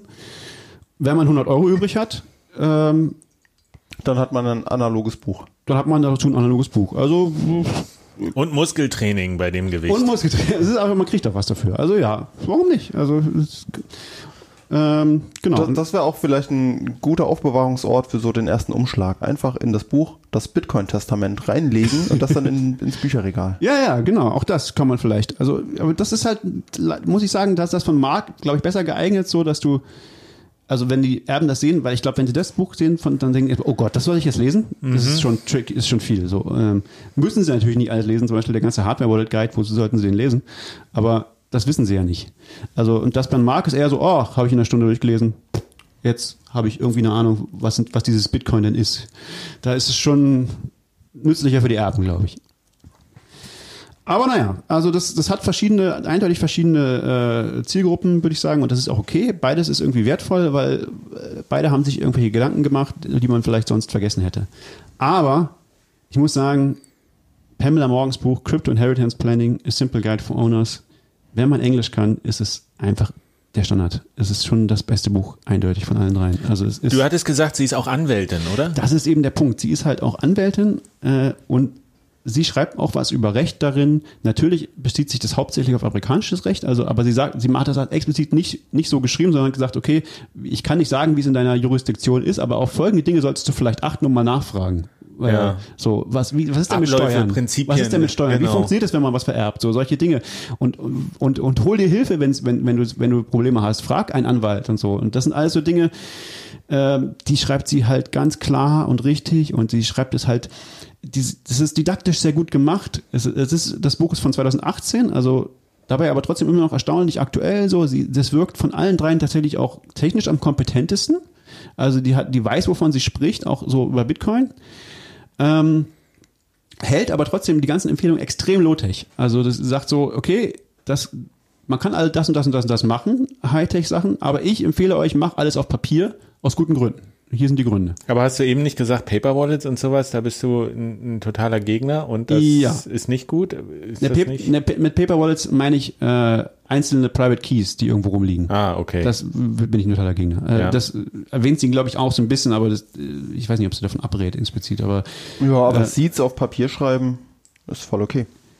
Ja, aber da müssen aber deine Erben wissen auch, dass, wenn sie die dann ausgeben, dass die dann ausgegeben sind und komplett weg, auch wenn sie damit nur ein Brötchen bezahlt haben und so. Das sind so. Nee, Seeds, nicht Ach Private. nee. Seeds, nee, Seeds, nee, genau. Seeds sind völlig okay, genau. Seeds auf Papier sind voll in Ordnung. Und das, genau, das sind keine Paper Wallets. Also das ist ja, das sind Backups. Also Ja. mit denen kannst du allein gar nichts machen. So, genau. Und genau, und das würde sie halt so sagen. Also du brauchst Papier oder, oder, oder, oder Stahl, Backups oder irgend sowas, ne, ähm, in Seeds und die, die müssen irgendwo sicher gelagert werden und sie, äh, ich finde, sie macht das halt so didaktisch sehr klug, dass sie halt so sagt, okay, da genau dieses Ding, mach zuerst einen einfachen Plan, äh, get it done und dann überlegen wir mal, mal, wie gut ist denn dieser Plan und in welchen Dimensionen können wir den verbessern. Und das ist alles auch sehr methodisch, aber irgendwie trotzdem non-threatening. Es ist nicht so, nicht so, es wirkt alles sehr untechnisch und, und, und sehr clever und ähm, es ist, es ist einfach, glaube ich, das, es ist wirklich das Buch, was ich, was ich äh, empfehlen würde zu dem Was Thema. kostet das? Äh, gute Frage. Es kostet, es, ich glaube, es ist ein bisschen teurer als Marx. Ähm, gucken. Ja, es kostet als Paperback, mh, also es ist USA, kostet 29 Dollar. Warte mal, es kostet bei uns. 32, warte mal. Also ich habe es gefunden im Internet. Ja, Kindle-Version kostet äh, 24,99 und Taschenbuch kostet 32 Euro 09. hier ist der, der Geheimtipp, was ihr machen könnt. Äh, so habe ich es gemacht. Äh, ihr könnt äh, eine Pro-Mitgliedschaft bei Amazon, äh, wie heißt das, Kindle Unlimited machen. Äh, Und da ist es dabei. Da, da könnt ihr zwei Monate, bezahlt ihr nichts, könnt ihr sofort wieder abmelden. Und dann könnt ihr das Buch lesen, wenn ihr es lesen wollt. Denn wir verlosen das nicht. Denn wir verlosen es nicht. Wir haben, Wir haben, wir haben keine Hard, Wir haben- Hard Copy davon. nee, genau. Aber wir würden es natürlich verlosen. Natürlich würden wir. Nee, aber das, kostet die das, Welt? Das, das ist auch wert, es sich zu kaufen. Also, und 32 Euro ist jetzt auch nicht so die Welt. Also, Und wie dick ist das ungefähr? Wie viel Zeit muss man einbringen, um das, äh, zu lesen? Nicht, ist irgendwo dazwischen zwischen den beiden, würde ich sagen. Also ich habe es ja nicht physisch gehabt, sondern nur als, als, als äh, E-Book. Äh, Ich würde sagen, als E-Book brauchst du so vielleicht drei Stunden, um es zu lesen. Weiß ich nicht. Also sowas, zwei, drei Stunden. Ja. Ist ein bisschen, Ist irgendwo zwischen den beiden. Machbar. Also Wie- äh, absolut machbar. Wie hoch ist da die Hürde mit dem Englisch? Ist das noch einigermaßen verständlich? Ich finde es sehr gut lesbar. Es ist auch deutlich am besten geschrieben von den drei Büchern. Also es ist also als, äh, der hat, der hat ist mal richtig ordentlich lektoriert worden und so und es ist sehr schön lesbar. Es ist keine krassen, es ist eben keine, äh, es ist halt nicht voll mit irgendwelchen ähm, Fachbegriffen und so. Es man muss nicht Informatiker sein, um es zu lesen. So, es ist halt äh, wirklich für irgendwelche Leute gelesen, die Bitcoin haben. Alles. So. Ist es auch für, für die Erben oder nur für denjenigen, der es erstellen würde? es ist schon ganz speziell für denjenigen geschrieben, äh, der der es erstellen würde, würde ich sagen. Also das ist nicht so sehr, das ist das ist die Stärke von Marx Buch, würde ich sagen. Das ist da nicht, also kann, es kann sicherlich nicht schaden, wenn die Erben das lesen, aber es ist, glaube ich, nicht mit diesem Ansatz geschrieben worden. Also ich weiß nicht, ob da ein Teil drin ist für Erben. Ähm, also es sind zum, auch, zum Beispiel auf jeden Fall auch so so äh, Beispielbriefe drin, wobei die natürlich Englisch sind, muss man dann übersetzen. Ähm, aber so allgemein hatte ich, fand ich das irgendwie am solidesten. Das ist auch, äh, übrigens, äh, ich glaube, nee, das Vorwort ist nur von Andreas An Antonopoulos tatsächlich. Aber die hatten auch, haben zusammen eine Firma oder hatten zumindest zusammen eine Firma, Pamela Morgan, Andreas Antonopoulos, ähm, die halt so, das hieß Third Key Solutions. Ich glaube, das gibt's nicht mehr, ich habe es nicht gefunden, aber die halten irgendwie so, sollten so den dritten Schlüssel für irgendwas, für, für solche Dinge verwalten. Ähm, also das kann man auf jeden Fall empfehlen, das Buch. Das, Was ja, was ja so ein Punkt ist, ganz am Anfang, als ich über das Thema nachgedacht habe, ist, äh, was man ja nochmal besprechen kann, ist auch so Smart Contract Lösungen, dass man sagt, man hat so eine Art Dead Switch on the Blockchain. Genau. Aber was ja, was ja immer so ein bisschen die Herausforderung ist, du willst ja jetzt nicht dein ganzes Kryptovermögen irgendwo einfrieren, zum Beispiel, dass du sagst, das wird erst nach einer bestimmten Zeit freigegeben, sondern du willst es ja bis zu deinem Ableben auch einsetzen können, wie du willst. Und erst danach muss es zugänglich sein. Das heißt, du musst immer auch so einen Weg finden zwischen einer Flexibilität, dass du das jetzt nicht irgendwo Cold Storage eingefroren hast, sondern dass du das immer auch benutzen kannst. Ja, das ist immer ein Problem. Also genau, all diese Lösungen haben natürlich, also je sicherer irgendwas ist, wie du schon vorhin gesagt hast, ist natürlich auch meistens unpraktischer. Ne, irgendwie. Und, und das ist halt auch so. Deswegen sollte man sich dann auch irgendwie denken, okay, was will ich denn, was ist denn wichtig, dass ich vererbe? Ist es wirklich wichtig, dass ich die 20 Euro, mit denen ich irgendwie rumtrade jeden Tag, dass ich die vererbe, ist vielleicht nicht so das Ding. Aber wenn ich irgendwie ein paar tausend Euro habe, die in Bitcoin, die, die, äh, die sollte, die, die, die, mit denen ich nicht die ganze Zeit rumtrade, dann kann ich die halt auch irgendwie ähm, ordentlich, ordentlich lagern. Ne? Also das, da muss man vielleicht dann wirklich unter, unterscheiden. Aber es hat alles seine, seine Vor- und Nachteile. Und aber was so, was so ähm, Smart Contracts und so ein Kram angeht, da gibt's bei, bei Pamela Morgan ein extra Appendix, wo sie da gut begründet, warum sie das für nicht sinnvoll hält, äh, das sowas, sowas zu machen, weil das halt einfach noch nicht reif ist sozusagen. Also weil es einfach kompliziert ist und weil es, naja, das gibt halt jetzt, das ist eben das Ding, die hat, ist auch nicht so, also die, die, die, ist halt auch mehr so agnostisch, was es angeht. Ähm, was ist denn, also die, vielleicht Ethereum könnte das nächste geile Ding sein so und da gibt's natürlich tausend so eine ICOs und so, die jetzt alle sagen, oh, wir, wir lösen auch Erbe, wir machen, wir, wir lösen das hier mit unserem Coin, kannst du jetzt hier alles Ist ja ein. Problem, also ist ja ein lösen Problem, wir es. also lösen wir es, genau. Wir haben und ja sagt sie, und da sagt sie richtig so, hm, ja, ob das so, wenn es so einfach wäre, dann äh, so ist es halt nicht, ja. Also wer- du weißt nicht, ob es dieses, ob es diese ICO äh, dann in drei Jahren noch gibt und all so Sachen. Also da gibt's viele Grü- Gründe, warum das nicht so eine gute Idee ist, das so technisch zu machen. Ähm, es gibt so ein paar Lösungen, wenn man sich mit damit beschäftigt. Also die Zukunft von solchen Sicherheitslösungen gibt so ein paar Sachen auf Bitcoin auch. Ähm, Gerade so Walls heißt das oder Covenants oder auch Check, Check, Check Template Verify ist irgendwie die neueste, die neueste ähm, Softfork, der demnächst vielleicht kommt bei Bitcoin. Ähm, das ist ein, ein Verfahren, was Covenants ermöglicht, ermöglichen soll. Ähm, Was ist Covenant? Covenants sind äh, so, ein, so eine Technik, äh, das hat auch, ich weiß gar nicht, ob es da einen deutschen Begriff für gibt. Ähm, Das, das ist irgendwie, die Idee ist, dass du, dass du ähm, ein, ein Gut, zum Beispiel Bitcoins, mit einer Bedingung oder mit irgendwelchen Bedingungen verknüpfen kannst und, und, und unter, deren, unter denen sie nur ausgegeben werden können. Also die, unter denen sie benutzt werden können. Ach ja, Mögliche. genau. Zum Beispiel kannst du sagen, diese Bitcoins, die kann ich, wenn sie ausgegeben werden, immer noch einen Monat zurückholen. So, und das geht in Bitcoin jetzt nicht, eigentlich. Das ist nicht, nicht, nicht, nicht möglich, sozusagen, mit dem, mit dem aktuellen Stand. Ähm, aber es gibt so ein paar Ideen, wie man das machen könnte. Und Check Template Verify ist eine Idee, wie man das macht. Also das, wenn man da sowas, es gibt verschiedene Arten, sowas einzuführen und die haben alle irgendwelche Möglichkeiten, sich in den Fuß zu schießen wieder. Aha. Freut sich der Händler, wenn man nach einem Monat Zum Beispiel. Bitcoins wieder zurückholt. Zum Beispiel. Und Check Template Verify ist eine Idee, das relativ clean zu machen. Ähm, Und diese ganzen Zusammenhänge davon, die kannte ich auch alle nicht, also wie das alles zusammenhängt. Da gibt's einen großartigen ähm, London BitDevs ähm, äh, YouTube-Video, äh, ein Mitschnitt davon. Da haben sich wirklich die Leute, die sich mit diesem Zeug beschäftigt haben in den letzten fünf bis zehn Jahren, äh, alle irgendwie getroffen und darüber geredet. Das ist faszinierend. Das ist so, so gut. Es ist, ich, ich war da halt dabei und habe mir das angehört und ich fand, das war unglaublich schlau. Also wenn man Bock hat, sich über die Zukunft von so, gerade so Vermögenssicherung, da geht's halt auch vor allem um Exchanges und so, die brauchen halt sowas, dass du, ähm, dass denen nicht einfach irgendwie jemand was klauen kann, sondern dass deren, deren, deren Reserven halt irgendwo so gesichert sind, dass man die immer wieder zurückholen kann, zum Beispiel. Da gab es auch den Fall, ja, der äh, Gründer der Exchange ist gestorben in Indien und jetzt ist alles weg. Genau, das ist zum Beispiel ein typischer Erbefall, ein typischer Negativfall, genau. Ähm, aber wenn man sich, also wir können das mal verlinken, das ist ein ganz spannendes Video, aber das ist jetzt alles so Zukunftsmusik eher, das ist äh, für, für die- ein praktisches Erbe heute nicht wirklich relevant. Das äh, würde ich nicht empfehlen. Also was eine Alternative ist, wenn man sagt, okay, ich habe richtig viel Geld und Thors Buch ist mir nicht teuer genug, dann kann man Casa benutzen. Casa hat das Wealth Security Protokoll.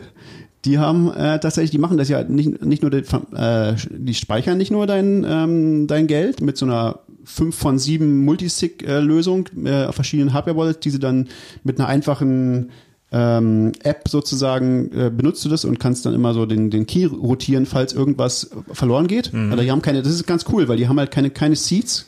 Du musst kein eigenes Backup mehr machen. Genau, es gibt keine Backups. Die haben auch keine Backups. Also die haben, es gibt, ähm, sondern es gibt einfach fünf von sieben Schlüsseln auf, nur auf Hardware-Devices.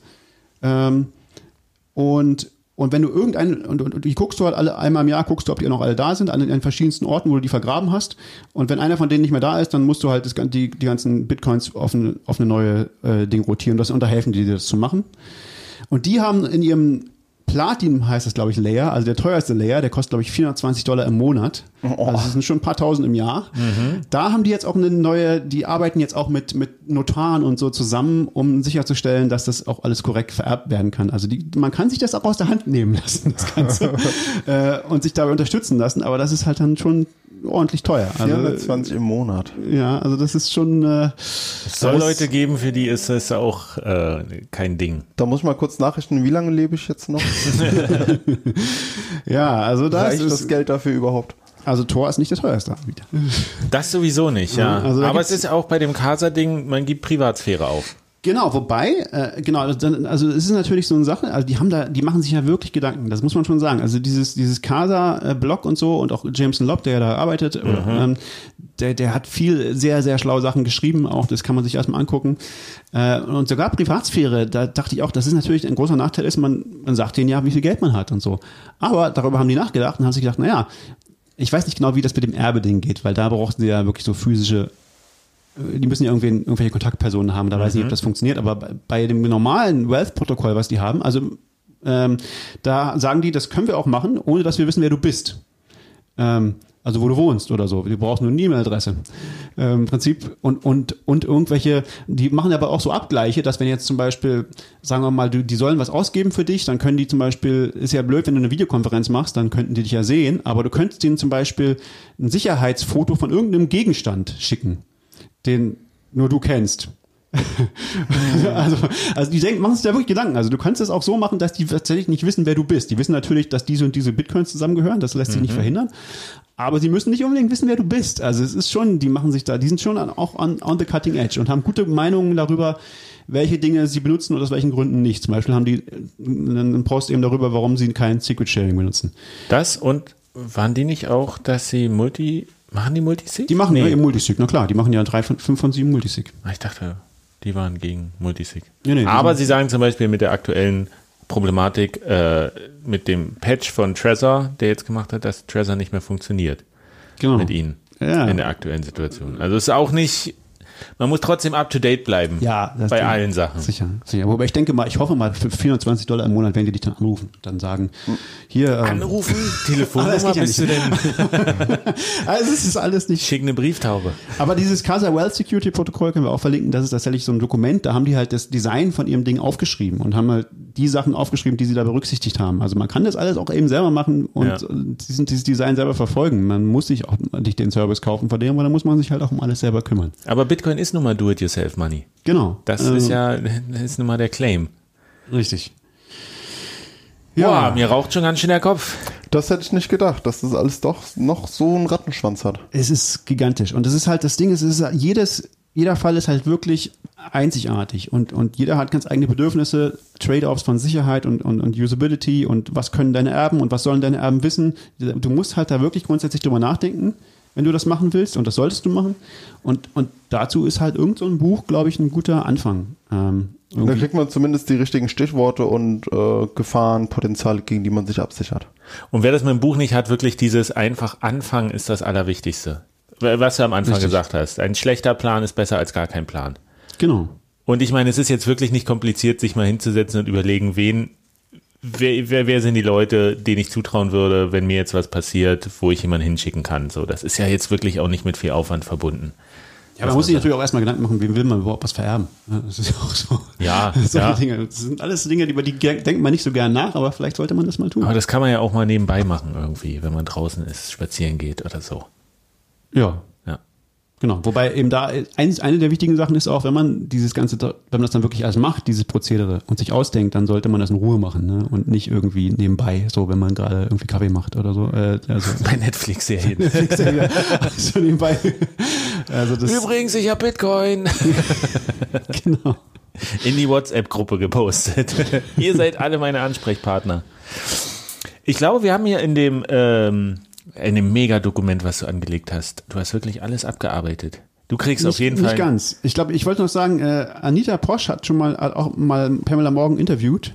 Also wenn man Pamela mal anhört, da die hat da auch ein paar von den wichtigen Punkten, die wir jetzt wahrscheinlich die wes- wichtigen haben wir auch gesagt jetzt, aber kann man sich nochmal anhören, das kann nicht schaden. Wie Der gesagt, Podcast, ja. der Podcast von, von Anita, das ist, ähm, ist gut. Die hat auch, Pamela Morgan hat auch eine Webseite, empoweredlaw.com heißt die. Da gibt's auch viele, auch so äh, einzelne, ähm, einzelne Blogposts, wenn man es kurz haben will, wenn man das Buch nicht haben will. Aber wie gesagt, das Buch ist, ist sehr, sehr gut. Also, Wenn man nicht Englisch kann, dann sind die anderen beiden Bücher auch voll. Okay. Du kriegst auf jeden Fall für deinen Fleiß, kriegst du noch einen. Ach, wir müssen auch noch ver verlosen, ne? Das ist nämlich der Übergang. Wir müssen ja Aber jetzt. äh, mein, mein Schlusswort hierzu ist, das klingt jetzt alles ganz furchtbar aufwendig und kompliziert und macht keinen Spaß. Aber man muss, irgendwas muss man machen. Ich glaube, es wurden sehr viel mehr Bitcoins verloren, weil kein Backup überhaupt da war, als dass es von den Erben geklaut wurde oder irgend, irgendwas. Ja, aber eigentlich ist es ja nicht so kompliziert. Wenn du dir Gedanken darüber machst, wo dein Backup ist, äh, dann bist du ja, hast ja schon die Hälfte gemacht, wenn du weißt, wenn du ne, ne, zufrieden bist mit der Situation, du weißt, deine, deine Backups sind irgendwo, du, du überprüfst das eh in regelmäßigen Abständen, dann da noch einfach einzufügen, okay, den Fall, was passiert im Fall der Fälle, äh, wie weise ich da jemand drauf hin, ist jetzt nicht so, äh, da fängst du ja nicht von, von vorne an, das dir alles auszudenken. Also Ja, es hängt alles zusammen, na klar. das musst du einfach nur mit einpflegen in deine, in, in deinen Ablauf.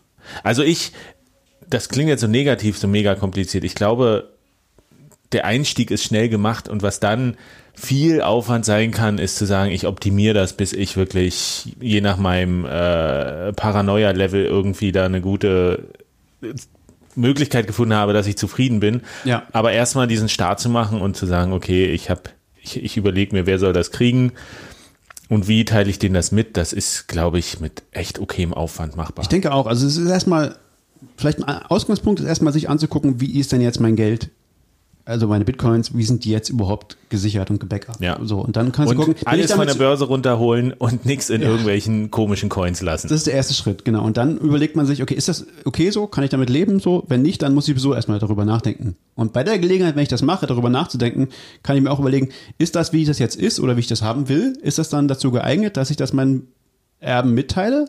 Oder gibt es da irgendwelche anderen Probleme? Ja. Muss ich dann noch irgendwelche anderen, muss ich zum Beispiel irgendwas geo verteilen? Also an verschiedenen Orten irgendwas verteilen. Das könnte ja bei ab einer bestimmten Menge Geld eine gute Idee sein. So, das ist, äh, so aber das, das, das kommt dann irgendwie ganz automatisch, wenn man darüber nachdenkt, okay, also jetzt muss ich das irgendwie aufschreiben, aber wenn ich das aufschreibe, ähm, was könnte dann wieder für Angriffe passieren? Und für diese Angriffe, wenn man da eine Übersicht haben will, ist dieses Smart Custody sehr gut, dass man sieht, welche potenziellen Risiken kann es denn geben? Ja, die haben da eine gute, sehr ausführliche Auf Aufzählung. Ja, also es kann jemand was klauen wollen, es kann jemand dich erpressen wollen, es kann jemand äh, und und was kann man dagegen machen? Äh, zum Beispiel wichtiges Ding Privatsphäre, seine Privatsphäre. Also niemand sollte wissen, dass du überhaupt Bitcoins hast oder relativ wenige Leute oder wie viele und also aber genau, also das sind dann, aber irgendwo, man fängt halt davon an, wo, wie sind die gespeichert und dann überlegt man sich mal, kann ich das irgendwie aufschreiben und oder und oder jemandem sagen. Aber aufschreiben ist wahrscheinlich besser, weil jemandem sagen reicht vermutlich nicht, weil wenn du dann deine, deine Erben irgendwann nochmal fragst, dann sie, ja, du hast mal irgendwas gesagt von, wie ist es gleich, Bitkill. so. BitConnect. Hey, hey. What's so, what's so, what's so, what's so, what's so, what's so, up? Ähm, und es gibt ja auch immer noch skurrile Einzelfälle, was, wenn du keine echten Erben hast und sagst, mein ganzes Vermögen soll ins Tierheim gehen oder so. Das kannst du auch machen, ja, ja, genau. Und Aber dann, das ist auch wieder ein Einzelfall, wo du gucken musst. dann brauchst du jemanden, der das dann für dich macht. ja, Ne? Dem du so vertraust, dass er das auch weitergibst oder sagst, ach komm, für deinen Service ein Bitcoin kannst du behalten, der Rest geht an. Ja, das ist dann vielleicht ein Notargut oder so, Ja. ne? oder irgendwie, oder, oder ein Anwalt oder so. Also das, ja, es ist, es ist tatsächlich, man kann leider nicht sagen, okay, das ist die Lösung für jeden, das geht nicht. Also es ist halt für jeden wirklich eine individuelle Geschichte so. Äh, aber es gibt, glaube ich, für fast alle Sachen, die man da, für alle Probleme, die man da haben könnte, gibt es auch Lösungen. Also man muss halt nur mal drüber nachdenken. Und leider ist es halt oft so, dass, dass Lösungen oft äh, auch irgendwie irgendwelche Schwierigkeiten nach sich ziehen. Ne? Zum Beispiel, wenn du es aufschreibst, dann kannst halt auch jemand klauen. Dann musst du dir halt überlegen, wie löse ich das wieder. Ähm, dann kannst du es vielleicht auf zwei verschiedene Orte irgendwie verteilen. Aber dann weiß vielleicht wieder jemand mehr davon. Aber da, dann, man muss sich halt da mal wirklich so Aber man muss zumindest nicht bei Zeit Null nehmen. anfangen. Man kann sich auch die Bücher mal angucken. Und Dann die man vorgefertigten Briefe und die Tools und sowas. Kann man Genau. ja ganz unverbindlich mal machen. Oder man liest jetzt zwei Bücher, die man bei uns gewinnen kann. Wir sagen es nochmal. dieses Ding jetzt schon abgespielt. Wahrscheinlich schon so, dass es rechtlich nicht mehr zulässig ist, das als Zitat in einem Podcast Also wir haben zum einen von Thor Alexander das Bitcoin-Testament, sicheres Hinterlegen und Vererben von Kryptoassets. Und das zweite Buch ist von, Mark Steiner. Mark Steiner. Mark Steiner und es heißt Bitcoins verwahren und vererben. Und es ist noch nicht mal draußen. Mhm. ist, ihr kriegt also quasi, seid quasi die Ersten, die dieses Buch kriegen. Ist hier Pre-ICO. Jo. Und wir haben uns phänomenal was überlegt, äh, wie, wie ihr diese Bücher gewinnen könnt, Manuel. Gewinnspielbeauftragter Manuel. Erklär doch mal das Prozedere. Eure Mission, solltet ihr sie annehmen, lautet, zeichnet, malt uns einen Honigdachs und schickt ihn uns ein. Digital. Also dürft ihr ruhig malen und dann abfotografieren oder so. Oder ihr macht eine Photoshop-Collage oder, Oder MS keine Paint. Ahnung. ASCII Art. Jetzt nicht einfach googeln und dann einen Honigdachs nehmen. Das soll Also schon ein was Eigenes sein. Ihr könnt auch äh, eine, eine Skulptur machen und uns filmen, wie da rundherum geht. Oder, also Genau, vielleicht machen wir mal eine virtuelle Galerie, Galerie dann von all den schönen Honigdachsen, aber es ist quasi, äh, ihr könnt das auch als meditative Übung nehmen, während ihr euch Gedanken darüber macht, wie ihr eigentlich Oh. eure Bitcoins sicher verwahren wollt, setzt ihr euch hin und malt einen schönen Honigdachs. Sehr gute Idee, sehr gute Idee. Ist doch, und hört noch einen Podcast dabei. Ach nee, das ist wer mit Denken wieder. Hm. Genau, also und ihr, ihr kriegt dann halt eins oder zwei, je nachdem. Also nee, also es gibt ersten und zweiten Preis irgendwie, ne? Ähm, Schauen wir mal, wie wir das machen. das- Wel welches es wird oder sowas. Äh, das ist künstlerische Freiheit. mal, guck, mal gucken, wie viele Einsendungen kommen. Schickt uns das per Twitter oder E-Mail. Genau, entweder E-Mail redaktion at coinsponnet.de Genau. Oder, Oder einfach per Twitter, Twitter an den. Honigdachspot. Und wir sagen mal Einsendeschluss Ende Juni 2020. 20. Da habt ihr noch ein bisschen Zeit. Ja. Halben, zwei Wochen noch. Bis dahin sollte der Podcast online sein. Und dann habt ihr noch Gelegenheit, die Kunst ähm, durch euch fließen zu lassen. So, Stefan, du warst wirklich sehr fleißig. Großes Bienchen. Danke. Ich, ich habe noch nie so viel vorbereitet für einen Podcast wie dieses Mal. Das kannst du jetzt jedes Mal machen. mich. Ah, Ja, viel gelesen, viel vorgearbeitet, viel vorgetragen. Ich, ich habe sehr viel gelernt, tatsächlich. Jetzt der große Schritt ist, es auch anzugehen. Für alle. fangt einfach irgendwo an. Also wie gesagt, erstmal besser, schlechter Plan ist besser als keiner. Ja, Das ja, ist wichtig. Ja, ja. Okay. Und dann dann kann man sich ja auf Vorlage legen, machst du in den Kalenderdings äh, nochmal Plan überdenken. Und dann machst du einen Aspekt besser, ein bisschen. Und dann machst du, machst du wieder einen Kalendertermin und dann machst du wieder einen Aspekt irgendwann. Ja. Besser. So. Und wenn ihr niemanden kennt, wirklich niemanden, der sich mit Bitcoin auskennt, dem ihr vertrauen würdet, der das macht, dann müsst ihr jetzt langfristig denken und anfangen, die Leute auszubilden, subtil. Das stimmt. Nicht überrennen, sondern weckt ganz vorsichtig die Begeisterung und das Wissen um Bitcoin. Hier mal, schickt denen mal einen Artikel oder sowas, guck mal hier und dann, ihr müsst dann euch die Leute halt selber ranziehen. euren eigenen, genau, euren eigenen, euer eigenes Meetup. Und, und bis ihr die Leute rangezogen habt, könnt ihr uns auch gerne ins Testament schreiben. Aber nur als Erben. Nicht als Helfer. Schön. Äh, Stichwort Ende. Ende. Feierabend. Macht's gut und verschlüsselt eure Backups. Tschüss. Und bleibt gesund. Bleibt Ah ja, gesund. ah ja, Sterbt- richtig. Sterbt Corona nicht ist zu noch schnell. nicht vorbei.